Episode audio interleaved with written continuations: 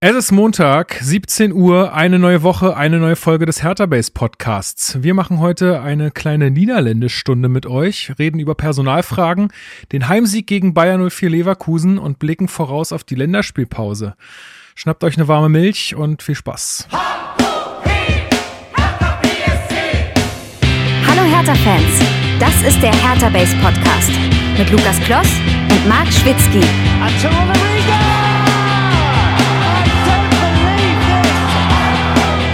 Das habe ich noch nie gesehen. Das war's. Durch eine Fehlentscheidung kam der FCK zu einem glücklichen 4 zu 3 Sieg. Schiedsrichter Löwer heute überfordert, pfiff ab. Einige Fragen waren jetzt am Betzenberg zu stellen. Max, ich verstehe, dass Sie alle jetzt sehr erregt sind. Haben Sie mitbekommen, dass Sie zwei gelbe Karten bekommen haben? Ja, das habe ich mitgekriegt. Da sieht man die Leistung von dem Herrn da in, äh, in Schwarz. Es war eindeutig zwei Meter also außerhalb des Strafraums. Gibt der Elfmeter, wir wurden äh, um unsere Früchte betrogen hier. Das muss man eindeutig so sagen. Das haben alle mitbekommen, bloß der Schiedsrichter nicht. Das, das äh, drückt ja das aus, was ich sagen will. Der, der war nicht mehr auf der Höhe am Schluss. Der Hertha-Spieler Kruse glaubt, zweimal die gelbe Karte gesehen zu haben. Ja, das ist eigentlich schön, wenn er das glaubt, aber ich habe in der 85. Minute nicht den Spieler Kruse, sondern den Spieler Scheinert verwarnt mit der Nummer 7. Der Kruse hat bereits in der 44. Minute die gelbe Karte gesehen, das ist richtig. Das ist schön, wenn Herr Löwer das glaubt, aber unser Bild sagt etwas anderes. Scheinhardt greift zwar hier Herrn Löwer an, Kruse kommt dazu und jetzt verwechselt der Schiedsrichter die beiden Berliner Blondschöpfe und zeigt ganz deutlich zu erkennen, vorne Kruse vis-à-vis -vis ins Gesicht schauend die gelbe Karte. Ich habe eine Zeitlupe gesehen und ich meine, es sei eher außerhalb als innerhalb des Strafraums. Von meinem Blickwinkel aus, Herr Wag, war es auf der Linie. Die Linie zählt zum Strafraum und somit war es drin. Deswegen gab es für mich keine Diskussion. Ich habe noch zum Linienrichter geguckt, der hat diese Entscheidung bestätigt, ging zur Eckfahne, da war für mich die Sache doppelt klar. Schönen guten Tag und herzlich willkommen zum Hertha Base Podcast. Ihr habt gerade gehört ähm, einen Bericht äh, zur Partie FC Kaiserslautern gegen Hertha BSC äh, in der Saison 1990 91 ein 4 zu 3. Kurz vor Schluss sind wir um unsere Früchte betrogen worden, wie es Axel Kruse ausgedrückt hat, äh, mit einem Elfmeter, der äh, nicht zurechtgegeben wurde. Ja, die Bilder belegen ganz eindeutig, die Zeitlupen, dass der, äh, dass es vor, vor dem Strafraum war. Aber gut, äh, zwei Sachen dazu. Ich habe euch euch das, äh, drei Sachen dazu. Ich habe euch das verlinkt, äh, diesen Beitrag, weil ich überragend finde. Erstmal die Hertha-Trikots ultra geil in der Saison mit so Sternchen, wie bei der amerikanischen Flagge. Und zweitens müsst ihr mal darauf achten, immer bei Interviews mit Leuten stehen einfach zwei Leute im Hintergrund Grund und grinsen doof oder gucken doof oder kauen Kaugummi oder so. Das hat man damals anscheinend so gemacht. Also ist ja einfach herrlich. Schaut's euch an. Total super. Wir haben heute eine richtig schöne, große, weiße, männliche Elefantenrunde am Start, ähm, weil wir gedacht haben, hey, wenn wir schon mal 3-0 gewinnen, Klauer, du. dann muss man drei, äh, auch wenn man 3-0 gewinnt, muss man drei Gäste einladen.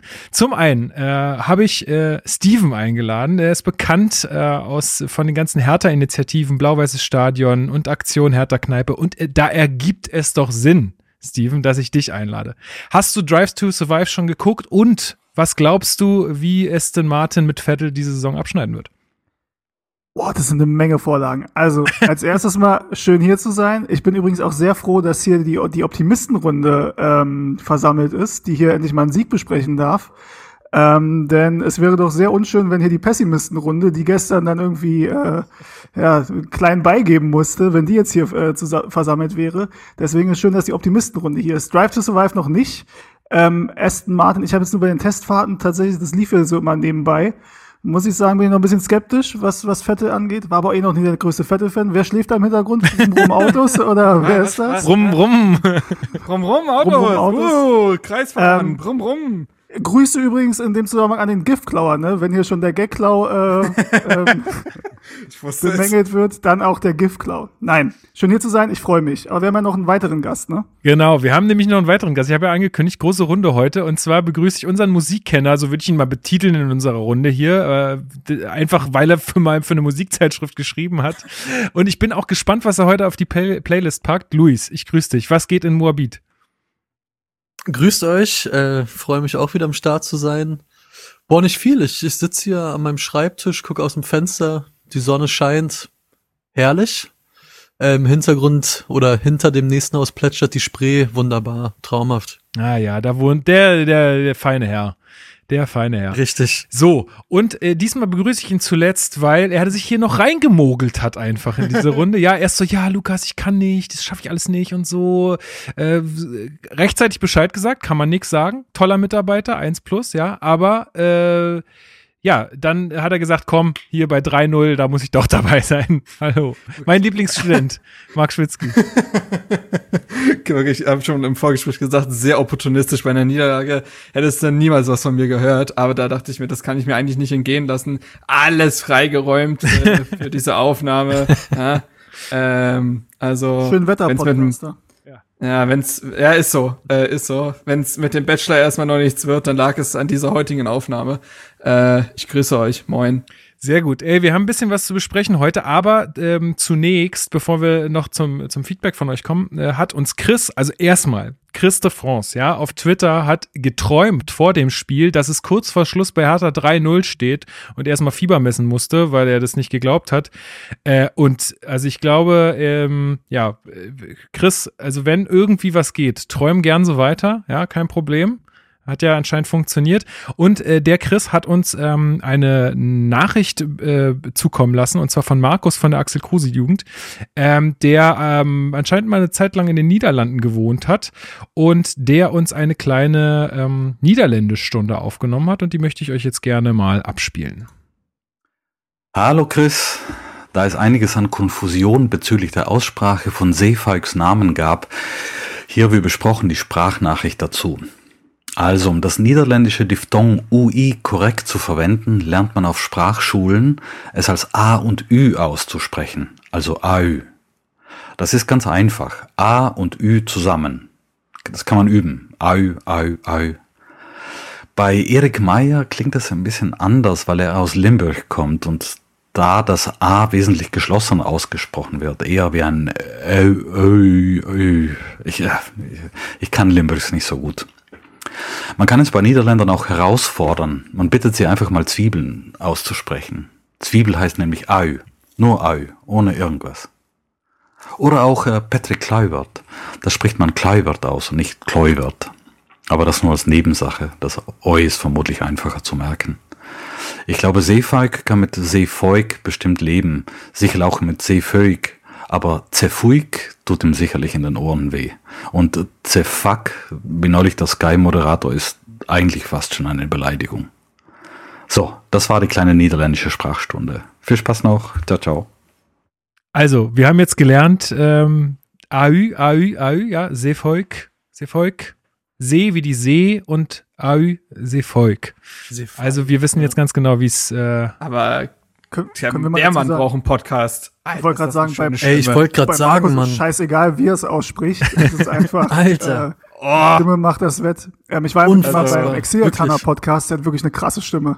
War ein bisschen eingeschüchtert, wenn man neben ihm sitzt und dann da podcastet. Ich sag euch, es gibt noch eine erste Wahnsinn. Version dieser, dieser Sprachnachricht ähm, und die, die hat er anscheinend abends vielleicht schon mit äh, einem kleinen Rotwein oder einem kleinen Tee äh, aufgenommen und die war ta tatsächlich noch besser. Ähm, also noch, da hätte ich schon gesagt, fast äh, ASMR-Style. Ähm, aber ja, tatsächlich hat er einfach eine, eine schöne Stimme. Genau. Vielen Dank, Grüße. Ja, Grüße und vielen Dank ähm, dafür. So, dann äh, machen wir weiter mit ein bisschen Feedback und, und zwar haben wir und, äh, haben wir iTunes-Rezension bekommen von Tiger Motze. Der schreibt super Konstellation und inter- interessantes Perspektiven. Vor allem dadurch, dass die Folgen immer kurz nach den Spielen veröffentlicht werden, bin ich so gut wie nie zuvor informiert. Ähm, ja, vielen Dank dafür für die fünf Sterne und Tja, jetzt ist wieder hier äh, Name-Dropping, äh, meine, meine Spezialität angesagt. Ga Gakias, also G-A-C-I-A-S, Gakias oder so ähnlich. Vielen Dank, äh, vielen Dank für eure Arbeit äh, und für die zu, von Spieltag zu Spieltag gute Unterhaltung. PS, ich feiere die neuen Kapitelmarken äh, bei euch. Das ist äh, sehr schön, ähm, dass die Mühe sich auch lohnt. Genau, und dann haben wir noch ein bisschen Twitter-Feedback bekommen. Ähm, nee, Instagram-Nachrichten sind das. Und zwar Hendrik äh, und die Hertha-Zone Potsdam haben uns Lob dagelassen. Äh, Dirk Herzmann hat, hat uns konstruktive Kritik gegeben. Er hat gesagt, wir drehen uns anfangs zu viel um uns selbst äh, und äh, er, er findet es gut, dass wir Kapitelmerken haben, dann kann er skippen, beziehungsweise wenn er läuft, dann kann er äh, schlecht skippen, aber wir sollen mal so machen, wie wir, machen, wie wir das machen. Und so machen wir es auch. Und ähm, Genau, JD hat uns noch äh, eine, äh, eine Idee da, da gelassen für die Motivation der Mannschaft. Und zwar hat er vorgeschlagen, ein Kurzvideo zu drehen. Und das gab es ja wohl vor Augsburg, ne? So, wenn ich richtig informiert bin. Steven, du bist doch immer unser Mann für die Insights. Ähm, ja, es gab ein, ein Video, ich glaube, da sind Mitarbeiter und Fans und so weiter, haben da kurze Grußbotschaften gegeben und das wurde der Mannschaft vor dem Augsburg-Spiel gezeigt. Das hat ja, glaube ich, auch Rune Jahrstein, weiß jetzt nicht wer, auf jeden Fall in den Interviews, die es da manchmal gibt auf Hertha TV vom Tag danach, da hat er es auch nochmal erwähnt, dass das nochmal eine zusätzliche Motivationsspritze war. Also es gab es schon, ja. Genau. Also vielleicht gibt es ja noch mal, keine Ahnung. Ich weiß auch nicht, wer, wie man da ausgewählt wird. Mich haben sie nicht gefragt, aber ich bin auch eher pessimistisch unterwegs gerade. Vielleicht gar nicht so schlecht. Glaub, glaub Luke Vielleicht mit Bacchio- viel Glück gibt's ein 1-1, wenn ihr euch ein bisschen anstrengt. Das ist dann genau. Gerade mal 1-1. Ja, nehmt euch nicht so viel vor, am Ende werdet ihr nur enttäuscht.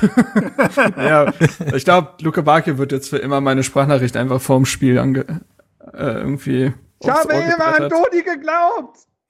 Fußballgott. Das hört er sich jedes Mal jetzt vorm Spiel an und äh, Das pusht den, das pusht den wirklich zu ganz neuen Sphären. Also das ist äh, Wahnsinn. genau. Gut, aber damit wir uns nicht zu sehr um uns selbst drehen, fangen wir jetzt an mit den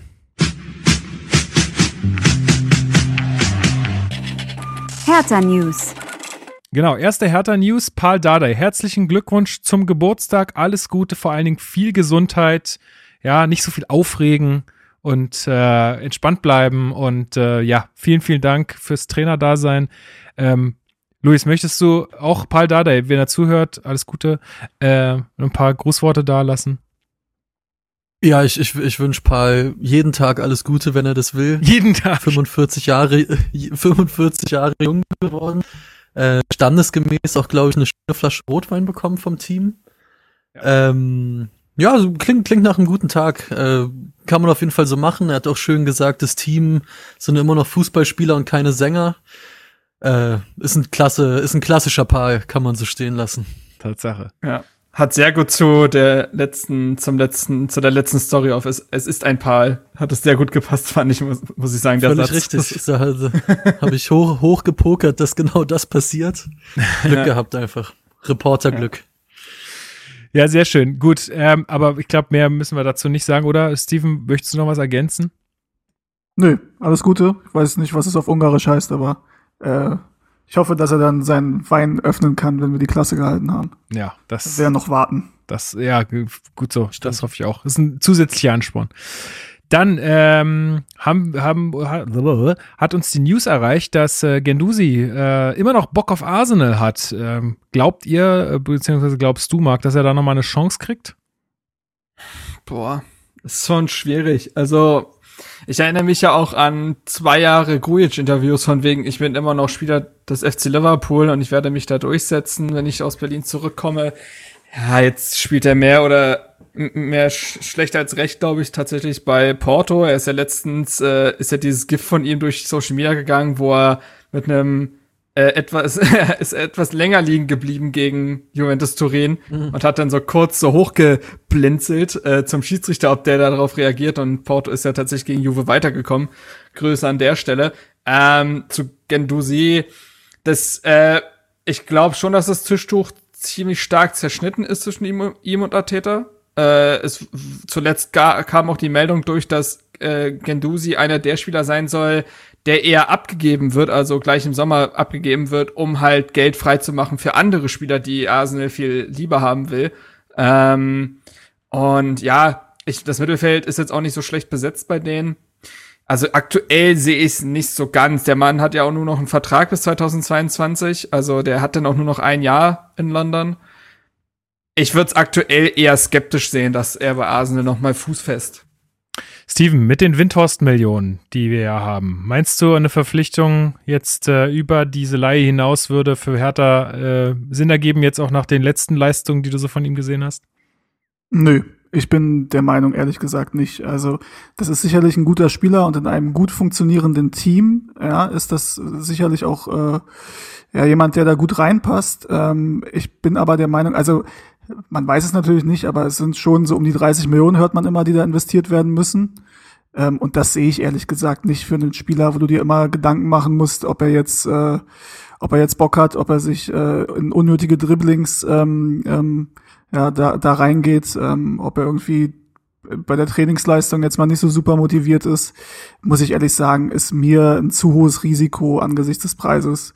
Und äh, Windhorst mir uns schon gut, aber wir, da haben wir genug von schon in den Sand gesetzt. Ähm, ist mir das Risiko zu hoch. Also ähm, wir, kommen noch dazu, er hat jetzt auch kein schlechtes Spiel gestern gemacht, aber da, also ich würde den Preis nicht investieren, der da wahrscheinlich fällig werden würde. Plus, wenn er jetzt sagt, er ist schon noch auch bei, oder hat schon noch das Ziel, bei Arsenal Fuß zu fassen, was ja auch okay ist, aber es ist jetzt auch kein Statement dafür, dass er sich hier eine längerfristige Zukunft vorstellen kann. Nee, ist richtig, obwohl ich ihm zugute halten muss, dass der von Anfang an ziemlich gebrannt hat, so äh, insgesamt. So, also zumindest wie er so äh, von seinen Gestiken her oder wie er sich so auch verhalten hat in der Körpersprache, fand ich, äh, jetzt mal abgesehen von seiner spielerischen Qualität, aber halt, hatte ich so den Eindruck, der hat schon irgendwie Bock auch in Berlin zu sein und äh, hier Fußball zu spielen. Das kann man ihn, denke ich, nicht absprechen.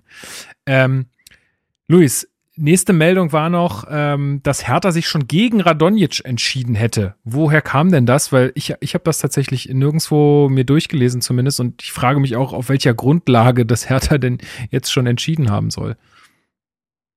Ähm, woher das kam, muss ich gerade tatsächlich, ich glaube von der BZ, wenn mich nicht alles täuscht. Ich habe hier auch gerade einen Artikel vor mir auf. Äh, ja, hat natürlich insofern verblüfft, als dass es sehr, sehr früh ist. Also die Winterwechselphase ist jetzt noch nicht so allzu lange her. Ich glaube, das große Problem ist, dass man bei Hertha ähm, Angst hat, sage ich mal, einfach was dessen Fitness auf Dauer angeht. Der hat ja wohl immer noch irgendwie Probleme beim Abschluss vor allen Dingen, Leistenprobleme, wo es ja oft hieß, oder hat Paul ja auch, glaube ich, ein, zwei Mal gesagt, dass er gar nicht richtig schießen kann, sondern den Ball quasi passt, mehr oder weniger, wenn er vom Tor steht, was für einen Offensivspieler jetzt natürlich nicht die beste Voraussetzung ist. Ich glaube, insgesamt kann man sagen, war sein Start bei Hertha jetzt nicht der glücklichste mit den Verletzungen natürlich. Dazu kommt halt eine Ablösesumme oder eine Kaufoption, ich weiß gerade gar nicht richtig, von 12 Millionen Euro anscheinend, was jetzt auch, äh, auch für den Big City Club jetzt kein Kleingeld ist, äh, sage ich mal. Ähm, mich verwundert es insofern, als dass diese Meldungen jetzt sehr früh kommen. Trotzdem würde es mich nicht verwundern, wenn es schlussendlich genauso passiert, muss ich sagen. Außer er zeigt jetzt in den letzten Spielen noch irgendwas, was man, was so total fehlt im Team. Bislang die Einsätze, ich glaube, gegen die Bayern hatte er echt einen guten Joker-Einsatz, wenn ich mich nicht täusche. Ja, ja, und in den erster. paar Minuten, die er jetzt danach noch bekommen hat, genau, in seinem ersten Einsatz, ist halt schwer, da finde ich, was rauszulesen aus ihm. Also, irgendwie ein bisschen, bisschen undurchsichtig, bisschen unglücklich bisher, finde ich. Also, dass er sehr schnell ist, haben wir gesehen, glaube ich. Ja. Ähm, aber mit, ähm, mit offensiven Außenspielern, die sehr schnell sind, ähm, haben wir in den letzten Jahren schon einige Erfahrungen Internationale gemacht. Internationale Schnelligkeit sogar. Internationale Schnelligkeit, ja, definitiv. Ähm, aber da hat es dann halt an anderen Punkten gehapert und da habe ich jetzt bei Radonic noch nicht so viel gesehen, dass das ähm, Mhm. dass das Hertha deutlich nach vorne bringt im Vergleich zu dem, was in den letzten Jahren man auf den offensiven Außen so geboten hat. Plus halt die Verletzungsanfälligkeit, die jetzt schon irgendwie auch zu tragen kommt. Deswegen, also 12 Millionen würde ich da Stand jetzt auch nicht für ausgeben. Und Voraussetzung bei beiden ist natürlich auch erstmal, dass man die Klasse hält. Das ist ja auch ganz klar. Ja, aber wir haben es ja jetzt auch zum Beispiel bei Seevolk gesehen ähm, der hatte auch keinen guten Start, beziehungsweise haben wir jetzt auch vor ein paar Folgen gesagt, sag mal, also irgendwie hat er noch gar nichts auf den Rasen gebracht. Ähm, und jetzt äh, die letzten, glaube zwei, drei Partien, also da sind wir uns, denke ich, alle einig, wenn wir sagen, wow, wer ist das denn auf einmal? Und vielleicht muss man den Leuten halt auch einfach ein bisschen mehr Zeit geben. Und vielleicht Problem ist, ist Problem ja. ist, dass Hertha diese Zeit ja nicht mehr hat. Also er kam ja im Winter äh, und jetzt hast du noch acht Spiele und diese acht Spiele stehen unter dem ganz klaren Zeichen, wir müssen die Klasse halten. Und da der wird jetzt einfach nicht mehr die Zeit haben, auf gewisse Spieler zu warten, ähm, auf sie noch vermehrt einzugehen. Und ich weiß nicht, und dann zum anderen ist er auch so bei Sefolk, der ist jetzt auch nun mal, der ist jetzt nun mal da und der hat jetzt auch gar nicht so viel Geld gekostet, also dreieinhalb bis vier Millionen. Bei Rodonic müsstest du eben zwölf Millionen in die Hand nehmen und dafür müsste der schon ein bisschen mehr zeigen. Also er kam ja jetzt gegen Leverkusen auch noch mal zum Einsatz. Ähm, ich weiß bislang immer noch nicht, warum er im Kader stand und nicht äh, Dilrosun. Das ist bislang noch nicht aufgeklärt worden, wenn ich mich nicht irre. Ähm, für mich ist Radonjic irgendwie ein frustrierender Spieler irgendwie, weil man in diesem einen Sprint gegen Leverkusen, ich greife da jetzt mal kurz vor, weil wir werden danach, glaube ich, nicht mehr so viel über ihn reden, ähm, hat er dem Leverkusener da auf 20 Metern gefühlt 30 abgenommen. Also es gab ja diesen Einsprint, wo der wirklich, der Ball lag da ja so am Mittelkreis und der ist da hingesprintet und das war brutal, wie schnell der ist. Also das mit seinen 37 kmh, was er da stolz auf der äh, Vorstellungs-PK gesagt hat, das kann schon stimmen, das war schon krass. Ähm, was ich bei ihm aber ganz eigenartig finde, ist, dass der Mann nie die Tiefe sucht. Also der, also die Anschlussaktion ist immer ganz anstrengend, weil der ganz viele Ballverluste produziert, indem er, also der ist quasi am, schon, am Gegner schon vorbei, aber anstatt den Sprint durchzuziehen, bleibt er quasi stehen und holt den anderen Spieler auch mal so, nee, komm, komm, komm noch mal vor mich, weil ich möchte ja dich austrieben und in die Mitte ziehen. so, und ähm, das macht er irgendwie immer und Derosun ist da find, beispielsweise äh, multidimensionaler, also der kann beides und äh, da sehe ich aktuell auch nicht die Argumente, um den fest zu verpflichten. Dass der vielleicht härter noch mit ein, zwei Kontern in dieser Saison helfen kann, weil er noch mal ein paar Minuten kommt, das ist möglich. Aber für eine längerfristige Beschäftigung sehe ich da jetzt auch nicht so viele Anhaltspunkte. Ja, okay. Ja. Werden wir sehen. Und dann stellt sich auch die Frage dann nach Sammy Kedira, ne?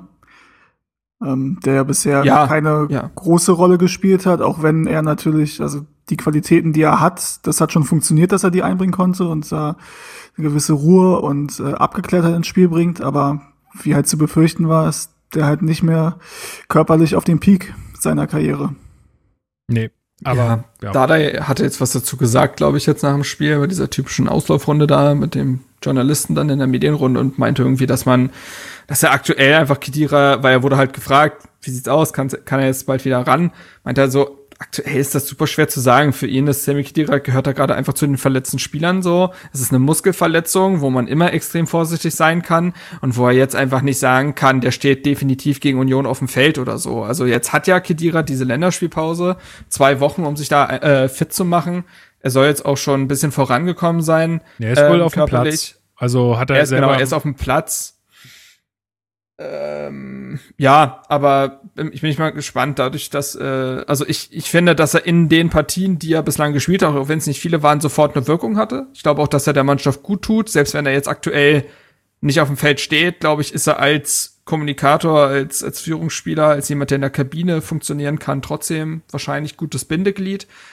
Aber ja, klar muss man da noch schauen, ob man, ob das am Ende Sinn ergibt. Auf der anderen Seite sind es da wiederum noch acht Spiele. Wenn der jetzt ab Union quasi jedes Spiel machen kann, dann äh, wird sich die Ausgangslage da nochmal verändern. Genau. Werden wir abwarten müssen. Ähm, da haben wir zu wenig Einblicke.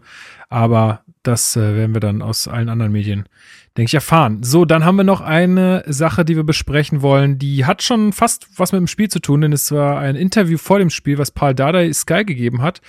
Ähm, ja, also, wie, äh, wie soll ich das erklären? Ähm, Sky hat sich ähm, rausgesucht, über Martin Dardai zu sprechen. Ähm, und das auch finde ich völlig zu Recht, denn Martin Dada ist, denke ich, und da sind wir uns auch alle einig, äh, eine der Entdeckungen dieser Saison, der ja durch, also durch, durch da, äh, Paul Dada, ja sein Vater irgendwie ja doch erst dann so richtig mit den Profis, also auch unter den Profis dann zum Einsatz kam.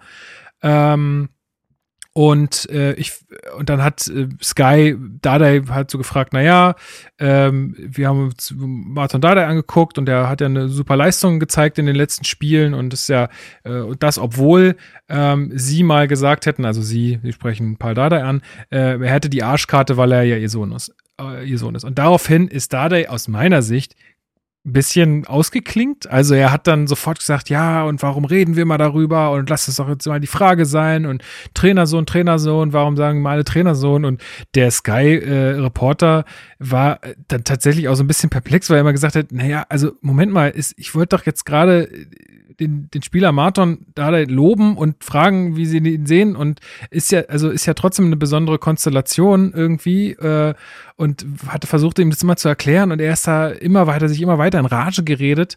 Ähm, und ich habe hab so den Eindruck gehabt, dass Paul dann eine sehr, sehr schlechte Figur gemacht hat, weil also, wir kennen alle die Qualität von Sky und äh, auch was deren Fragen angeht.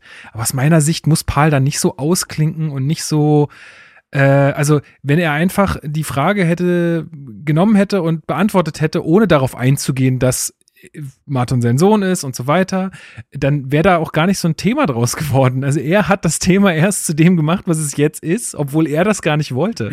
Also äh, wie ging es dir damit, Luis? Ja, ich, also ich muss sagen, ich habe das Interview nicht gesehen. Ich habe äh, es leider erst geschafft, zum einzuschalten. Deswegen fehlt mir der Teil der Bewertungsgrundlage. Ich habe allerdings äh, das von Sport 1 präsentierte Gespräch im Wortlauf, Wortlaut gelesen. Ja, und da liest sich die erste Frage ja, also du hast ja gerade schon so an angesprochen, er wird halt angesprochen als Durchstarter Martin Dardai. Und so wie da ins Gespräch eingestiegen wird, zumindest so wie ich es lese, kann ich es mir auch nicht so ganz die, die Wut, die Paul dann da unbedingt hatte, weil die ja eigentlich total positiv über Marton eingestiegen sind. Und es die Frage in erster Linie ja gar nicht um diese Konstellation ging. Ich kann Paul insofern verstehen, als ich meine, klar, das ist sein Sohn, der wird es tausendmal gefragt und dem ist auch einfach dran gelegen, dass dass Martin Dada halt betrachtet wird wie jeder andere härter Fußballer auch. Ich hatte aber das Gefühl, da geht's mir ähnlich wie dir, Lukas, glaube ich, das war in der Situation gar nicht unbedingt das Thema, sondern ich glaube, in dem Interview ähm, sollte eigentlich eher der Fokus darauf gelegt werden, was für ein guter Spieler Martin Dada ist und mhm. wie gut er sich macht in den letzten Spielen. Und ich glaube, da hätte Paul sogar ein bisschen die Chance gehabt, genau darauf einzugehen und ein bisschen zu analysieren, was er jetzt fernab von jeglichen familiären Verbindungen so gut macht. Ja, ich glaube, das hat er irgendwie ein bisschen einen falschen Hals bekommen. Ich habe es aber auch nicht gesehen. Wie gesagt, ich habe es mir hier einmal im Wortlaut durchgelesen. Da klang es so ein bisschen so, als ob Reporter und Dada aneinander vorbeireden. Mhm, so war das äh, auch. Also ja, ja kann ich liest, liest sich sehr liest sich sehr unglücklich, einfach irgendwie so sehr, ja, sehr unglücklich. Ja, als ob da einfach schon eine andere Frage äh, antizipiert hätte, ne, und schon quasi im Modus war und dann vielleicht auch den letzten Teil der Frage oder so gar nicht mehr äh, mitbekommen hat. Ja. Schon sich überlegt hat, wie er das jetzt noch mal ein für alle Mal quasi festmacht. Ähm, Sky ist insofern, äh, das ist natürlich insofern unglücklich, als dass Sky halt nur einmal die Woche dann berichtet, nämlich im Zuge des Spieltages und nicht dabei ist, wenn Dada das gefühlt jede PK irgendwie einmal erklärt. Ähm, und trotzdem gehe ich da mit, was ihr jetzt gesagt habt, äh, und besonders Lukas, der das ja gesehen hat, ähm, dass das zu aggressiv geführt wurde und er viel mehr draus gemacht hat, als es eigentlich war. Ähm, und äh, in all dem Wüst hat er eigentlich die Antworten gegeben, die eigentlich vollkommen richtig gewesen wären. Er sagt ja, äh, dass er ein guter Junge ist, weil er viel lernt er, und das macht er den ganzen Tag, dass er jetzt auch sein Abitur geschafft hat, da auch Glückwünsche an der Stelle. Ähm, er und, macht noch sein äh, Abitur. Also hier steht, er lernt den ganzen Tag, er hat jetzt Abitur. Ach so, ich dachte, er, er er hat, er hat jetzt bald die Prüfung sozusagen, weißt du? Also so, Abiturprüfungen sind meistens ah, okay, nicht, im, okay. mhm. nicht Anfang des Jahres. Ja aber sein, ey, Corona, ey, ich weiß nicht, wann irgendwie was ist, ne? Also, also ergibt insofern Sinn, weil als das, äh, als das ja bei Hertha TV ein Tag mit jetzt mit ihm abgedreht wurde und glaube ich nächste Woche oder so online kommt und da war auch im Teaser war auch die Rede davon, dass er jetzt gerade noch Schule macht. Ähm, also würde das passen. Ähm, ja, also dementsprechend muss man das einmal abhaken. Das ist ja nicht das erste Mal, dass da der also ich erinnere mich zum Beispiel daran, äh, quasi jedes Mal, wenn er auf Jens Hegeler angesprochen wurde. So. Und er sich da wow. wahrscheinlich auch sehr schützend vor diesen Spieler stellen wollte und dabei auch immer schon so grundaggressiv dann in die Antwort reingegangen ist, dass er diese eigentliche Frage in ihren Zwischentönen gar nicht mehr so richtig mitbekommen hat. Das macht es nicht besser. Ähm, das, äh, da hätte ich auch gedacht, dass er da vielleicht ein bisschen ruhiger geworden wäre.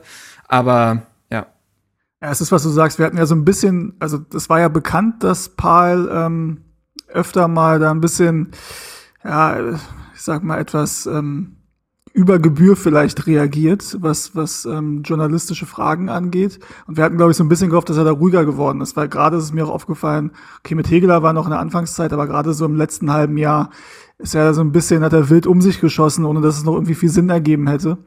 Ähm, und hat mal so ein bisschen gehofft, dass er da ein bisschen auch dazugelernt hat. Gut, jetzt anhand eines Interviews würde ich da jetzt auch nicht zu früh drüber urteilen, zumal ich das auch nicht live gesehen habe, sondern nur gelesen habe. Und es kam halt so ein bisschen so vor, als wenn Paul sich so vorgenommen hat, okay, das nächste Mal, wenn ich auf dieses Thema mhm. angesprochen mhm. werde, das nächste Mal, wenn ich Trainer so höre, dann mache ich mal eine Ansage. Das hat noch nicht mal jemand gesagt. es hat noch nicht mal jemand Trainer so gesagt, das hat er gesagt. Also, Trainersohn, Trainersohn, dieses Wort gibt es nur im Deutschen und noch nie, keiner hat ja. gesagt. Ja, und also wie gesagt, und er, der Reporter hat ja dann auch mehrmals wollte ja sagen, ey, wir wollten da gar nicht darüber reden, sondern wir wollten ja nur sagen, dass der wirklich seinen Stammplatz absolut verdient hat und eine gute Leistung jede Woche bringt und so, was ja auch mhm. de facto so ist. Man muss halt auch sagen, dass halt, ich war am Anfang auch ein bisschen skeptisch, weil die Historie bei Hertha mit Trainersöhnen und mit Palko, also bei Palko habe ich jetzt nicht so die Notwendigkeit gesehen oder den Grund, warum er jetzt ähm, doch häufiger seine Chancen bekommen hat. Übrigens nur unter Pai Dardai. Unter Ante war es dann, unter Ante Czovic dann Maurice Czovic, der der mitgenommen Stimmt. wurde. Und bei Klinsmann Köpke war dann auf einmal Pascal Köpke ein Superstürmer. und Jonathan Klinsmann sollte irgendwie einen Rentenvertrag bekommen oder so. Also äh, Sebastian Hoeneß. Anständiger Junge, ich kenne ihn jahrelang. Er hat immer sauber und fair versucht zu spielen. Ey, aber Sebastian Höhn ist in Herthas zweiter Mannschaft, als Dieter Höhnes noch da war. Also, ja, ja, ja stimmt. Ja, ähm, herrlich.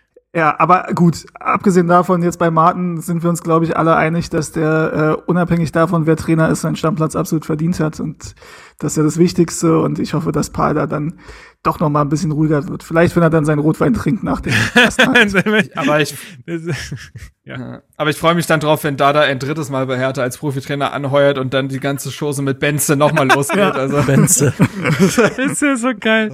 Oh Mann. Ja, also wie gesagt, ich hätte mir auch gewünscht, dass er einfach da auf die Frage reagiert und er kann ja auch, ey, und sorry, Mann, er ist nun mal sein Vater. Was will er denn, ey? Sollen wir jetzt irgendwie ja, alle glaub, da, da jetzt so mega krass rumschippern, also drumrum? Was, was, was stellt er sich denn vor? Nee. Also da muss Dada auch wissen, dass das für, was das für die Medien natürlich ein interessantes Thema ist. Also wenn sie sportlich fair einsteigen, ne, und das haben sie anscheinend gemacht, mit, äh, dass sie weiter ausgeholt haben und gesagt haben, sportlich verdient er sich das ja aktuell alles auch, muss Dada insofern da umstellen, dass er sagt, ja, das ist jetzt für die Medien ein interessantes Thema, ich moderiere das runter.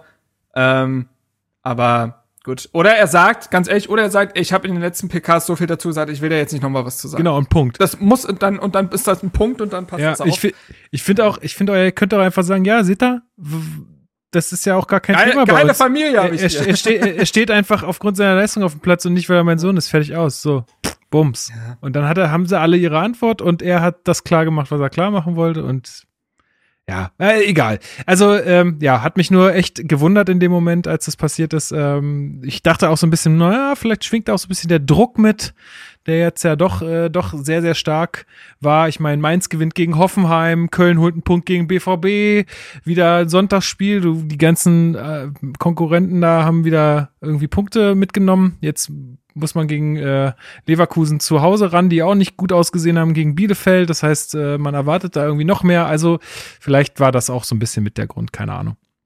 Aber ja, wir werden sehen, wie das, ob sich Sky noch mal traut, ihn darauf anzusprechen. Mal sehen. Gut, äh, haben wir sonst noch was in der News-Sektion? Ansonsten äh, können wir, denke ich, direkt in die Spielanalyse einsteigen nicht unbedingt News, aber ich würde es jetzt einfach schon mal sagen, ähm, mit dem 1892 hilft. Ja, da würde ich noch mal, würde ich kurz äh, darauf aufmerksam machen wollen. Die hatten über Twitter äh, verlautet und man kann auf ihre Website auch gehen, äh, 1892hilft.de, dass sie aktuell wieder Unterstützung brauchen. Und zwar ist die Kälte in Berlin oder generell in Deutschland, aber halt auch in Berlin noch nicht vorbei. Und nachts herrschen teilweise immer noch Minustemperaturen. Weshalb weiterhin, auch wenn jetzt offiziell Frühlingsanfang ist und so weiter, brauchen wir, braucht es weiterhin Schlafsäcke, Decken und so weiter. Und die ganze Liste, die ist da, äh, die sie quasi an Items, die sie äh, benötigen könnten, die findet ihr, wie gesagt, auf der Website. Und da wollte ich nur kurz für Werbung machen, weil das eine gute Sache ist. Und sowas äh, sollte unterstützt, unterstützt werden. Total. Ich, ich kann da auch aus eigener Erfahrung kurz zu sagen, äh, dass das super easy auch äh, funktioniert sage ich mal. Also ich habe den geschrieben, ey, ich habe äh, eine Jacke, die ich gerne abgeben würde. Ist eine Winterjacke, die ich einfach nicht mehr trage, aber die noch absolut okay ist. Hab sofort eine Antwort bekommen, yo, wann sollen wir bei dir sein? Äh, wir rufen dich an, wir kommen vorbei mit dem Auto und holen die ab und das passiert jetzt am Donnerstag. Wow. Also nicht viel Aufwand auch für diejenigen, die helfen wollen. Ähm, gute Sache einfach, glaube ich. Ja, nice. Das ist wirklich ein krasser Aufwand, den die Jungs und Mädels da betreiben. Also da ja. großen Respekt vor und wer die Möglichkeit hat, das, das zu unterstützen oder so, dann ähm, ist das, glaube ich, eine Top-Aktion dafür. Genau. Verlinke ich euch auch in der Folgenbeschreibung. Dann müsst ihr nicht lang suchen, sondern könnt direkt dahin springen. Wunderbar. Dann geht's äh, los.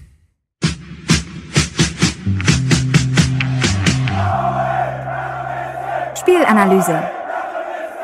Herzlich willkommen zur Spielanalyse. Wir haben gespielt gegen Bayern 04 Leverkusen zu Hause im Olympiastadion. Ähm, ja, ich hatte ja gerade schon gesagt, die Konkurrenz hat gepunktet. Dardai hat äh, jedes Spiel zum Muss-Spiel erklärt. Äh, in der PK finde ich auch richtig so, weil es ist auch einfach so. Und äh, da muss man jetzt keine, keine Unterschiede mehr machen. Ähm, ja, äh, Aufstellung. Ähm, Gab es ähm, was Interessantes, Luis, was äh, zu erwähnen ist? Ich meine, wir hatten ein paar Rückkehrer in die Startelf. Genau, also interessant ist äh, sicherlich durchaus, dass Matteo Guendouzi direkt wieder in der Startelf stand, nachdem es da letzte Woche irgendwie nicht so ganz klar war, warum er jetzt nicht dabei war. Es hieß ja von Herthas Seite aus, ähm, hätten irgendwas gehabt, gesundheitsmäßig. Palet so ein bisschen durchblicken lassen. Ja, lag vielleicht auch eher an der Einstellung. Stand jetzt auf jeden Fall direkt wieder in der Startelf. Matthäus Kunja endlich zurück, glaube ich, kann man sagen. Und Dodi Luke Bacchio ist reingerutscht, ähm, wo man, was insofern überraschend war, als dass Hertha ja in dem Aufstellungsvideo noch Piontek drin hatte. Äh, aber auf dem Aufstellungszettel, der dann immer so rumgeht, dann Luke Bacchio drauf stand, der war es auch am Ende, der dann quasi ähm, ja in der Startaufstellung stand und mit Cordoba über weite Strecken quasi einen Doppelsturm gebildet hat, auch wenn sie ja oft quasi mit drei Angreifern irgendwie gespielt haben. Ähm, genau, das waren so die Veränderungen. Ja. Genau, wie hat sich das Ganze dann äh, im, im Spiel gezeigt, äh, Marc, vom, vom System her? Ja, es ist dann, wenn du mit Luke Bacchio da vorne spielst, dann ist es immer so ein Mischsystem. Also diese drei Offensiven wechseln sich dann halt sehr ab. Ähm, in dem Fall ist es dann so, also es war hintenrum war es quasi wieder die gewohnte Dreierkette mit zwei zentralen Mittelfeldspielern und den beiden Außenschienenspielern. Jetzt war es halt Mittelstädt wieder auf links und nicht Plattenhardt. Mittelstädt hat ja gegen Dortmund noch im Mittelfeld gespielt, nachdem da so viele Spieler gefehlt hatten. Äh, Plattenhardt dafür auf der Bank und äh, Sefolk äh, war dann halt wieder rechts gesetzt. Und vorne haben dann Kunja, Luke Bacchio und Cordoba gespielt. Und entweder haben halt Luke Bacchio und Cordoba auf einer Linie gespielt oder Kunja ist mal nach vorne gerückt. Ähm, teilweise ist auch Cordoba etwas nach hinten gerückt, um einen langen Ball festzumachen, sodass Kunja und Luke Bacchio dann in die Schnittstellen gelaufen sind. Äh, das ist dahingehend dann recht variabel gewesen. Ähm, genau. Und äh, wie gesagt, äh, eine Sache noch zur Bank. Ähm, Radonjic war dabei, der zuletzt ja noch äh, auch körperliche Probleme hatte. Delrosun dafür nicht oft wird ja eigentlich noch an das Aufstellungsvideo dann so eine kurze Info rangehangen auf Twitter von Hertha, seitens Hertha, warum der und der nicht äh, dabei wäre. Zu Dörosun kam da gar nichts, vielleicht weil er nicht in der Startelf stand zuletzt oder so, aber verwundert dann doch ein bisschen, weil er ja gegen Dortmund sein Comeback gefeiert hatte. Ähm, weiß ich nicht, ob es da jetzt irgendwie einen Rückschlag gab im Training oder ähnliches. Auf jeden Fall war er nicht dabei. Und Askasibar, der neben Gendusi eben auch kurzfristig äh, gefehlt hatte gegen Dortmund, der war auch wieder im Kader.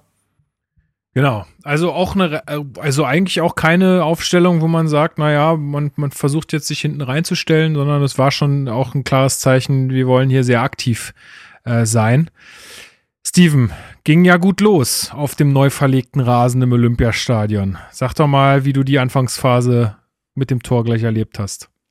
Ähm, ja, also genau so tatsächlich. Und ähm, ich, also mir hat es auch sehr, sehr gut gefallen. Also ich war positiv überrascht, dass eben ähm, man mit äh, Luke Bacchio und Cordoba vorne, also Marc hat es ja schon gesagt, das ist natürlich was anderes, als wenn da Piontek mit Cordoba spielt, aber trotzdem natürlich ähm, vorne dann quasi zwei Offensive und dahinter Kunja.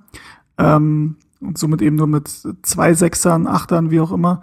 Ähm, habe das ja schon öfter auch gesagt, dass ich kein großer Fan davon bin, wenn du dann ähm, dieses schiefe Dreieck, was ja Dada damals schon geprägt hat, und du dann da Darida auf der 10 hast oder auch ein Gendusi dann vielleicht da nach vorne rückt, ähm, da ist mir halt einfach äh, zu wenig Kreativität in, in der gegnerischen Hälfte und vor allem im letzten Drittel. Deswegen finde ich das sehr gut, dass Kunja dann da mit dabei war.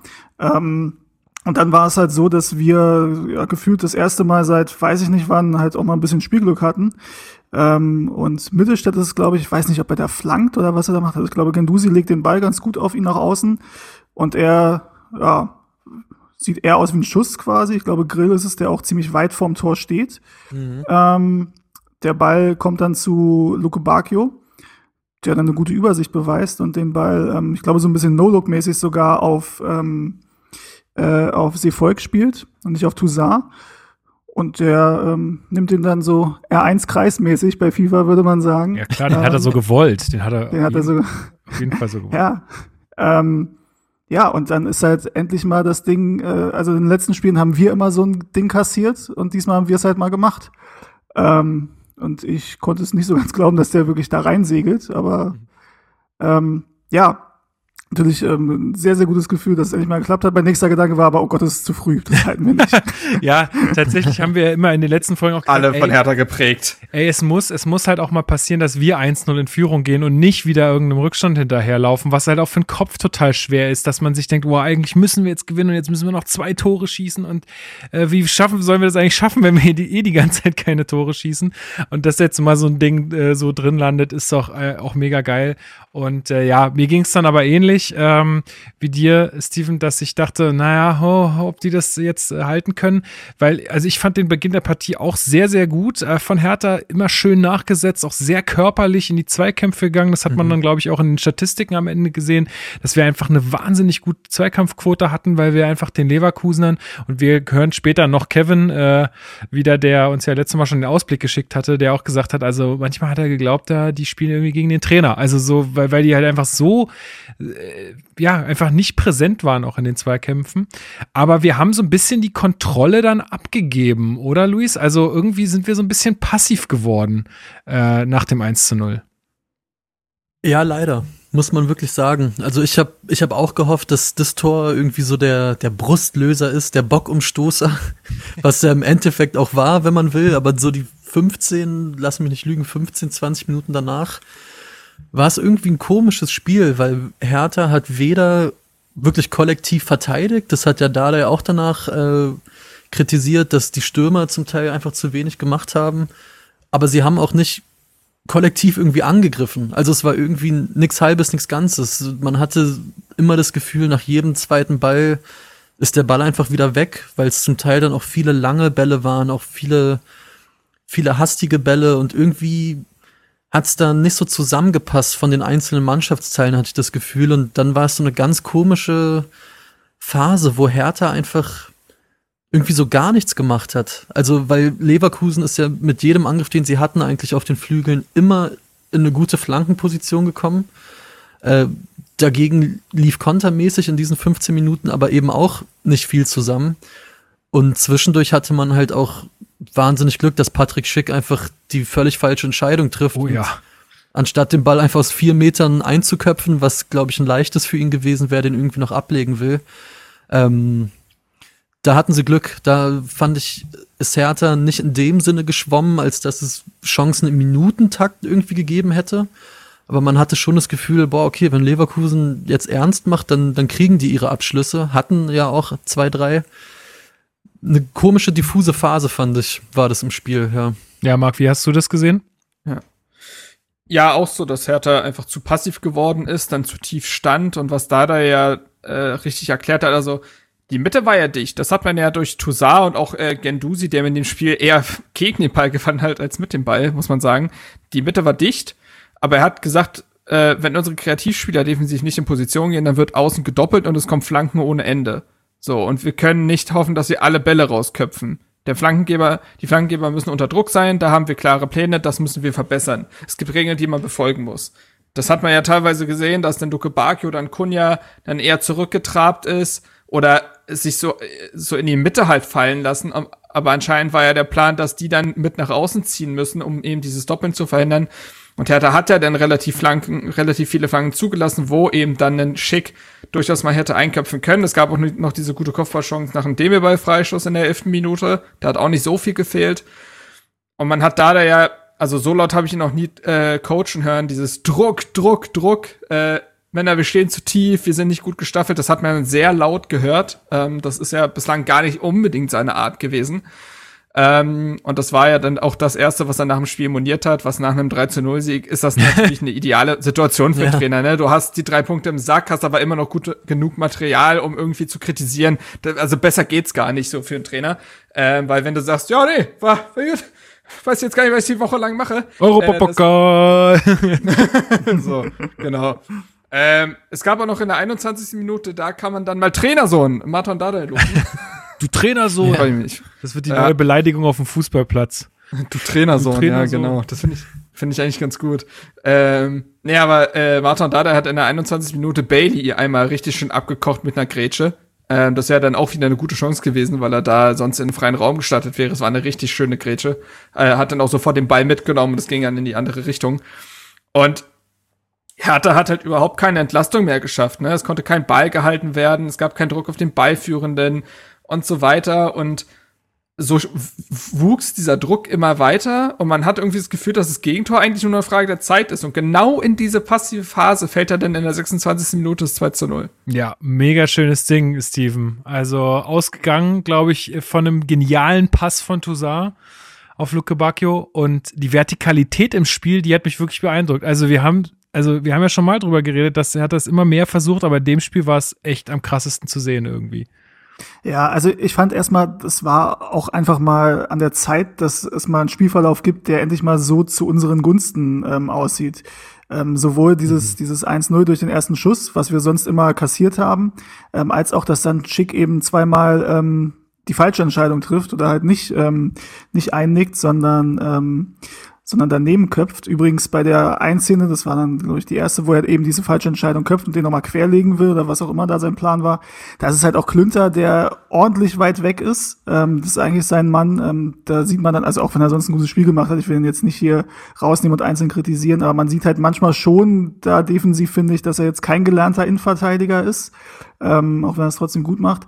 Ja, und dann halt, ja, war auch mein Gefühl von wegen, da muss jetzt ein bisschen mehr kommen. Das ist jetzt gerade sehr, sehr passiv. Ähm, und das Ding von Toussaint ist dann halt wirklich klasse. Also die Balleroberung, der Ball auf ähm, Luke Bacchio, der ähm, wieder ein sehr, sehr gutes Auge hat und ähm, Kunja macht das ja auch sehr gut. Ich habe das Gefühl, wenn, also bei Kunja ist es gut, wenn er noch ein paar Aufgaben hat, bevor er zum Torabschluss ja. kommen muss und nicht nur 30 Meter alleine auf den Torwart zuläuft und äh, sich die Zeit hat zu überlegen, was er dann macht, ähm, sondern wenn es alles so in, im Move ist, quasi im Movement, in der Bewegung und ähm, macht er halt sehr, sehr gut. Ist ein super Angriff, den ähm, ja, also es hört sich blöd an, aber ich habe jetzt lange nicht mehr so schöne Spielzüge gesehen tatsächlich ja. bei Hertha. Ey, du und ihr, ja, ihr müsst ihr müsst euch alle, also auch die Hörerinnen und Hörer, ihr müsst euch noch mal angucken äh, in der einen Wiederholung, glaube ich, von der Zone oder so, kommt ist noch mal so die Hintertorkamera und das ist ja nicht nur ein Pass äh, vertikal nach vorne, der schlänzt nee. den ja um den ja. Leverkusener noch so rum. Überragend dabei so Roberto Carlos ähm. mäßig, ja. ja, genau. Aber ey, ähm, an der Stelle noch mal, ich nehme es jetzt mal ein bisschen vorweg, eine wahnsinnige Partie von Toussaint, ähm, der immer besser reinkommt und in dem Spiel, finde ich, ist der, also, das war richtig gut. Es war sehr bemerkenswert, was der an Bällen gewonnen hat und wie er sie dann eben auch weiterleitet. Also, das ist ja nicht nur das Kampfschwein in dem Moment, sondern wie er diesen Ball dann da in diesen Raum spielt, innerhalb von der Sekunde, das Umschaltspiel sofort losgeht, kein weiterer Ballkontakt, nichts so willst du es halt haben. Und genau da liegt dann ja auch die Stärke von dem Luke Bacchio. Ähm, Kunja mhm. verschafft sich dann mit einem Wackler dann doch relativ leicht Platz gegen den zukünftigen Virtual van Dijk, wie ich mal gelernt habe. Ähm, ich weiß nicht, das ist ein kleiner Hit an der Stelle, weil Jonathan Tat so eine The Zone-Doku mal abgedreht, so eine vierteilige.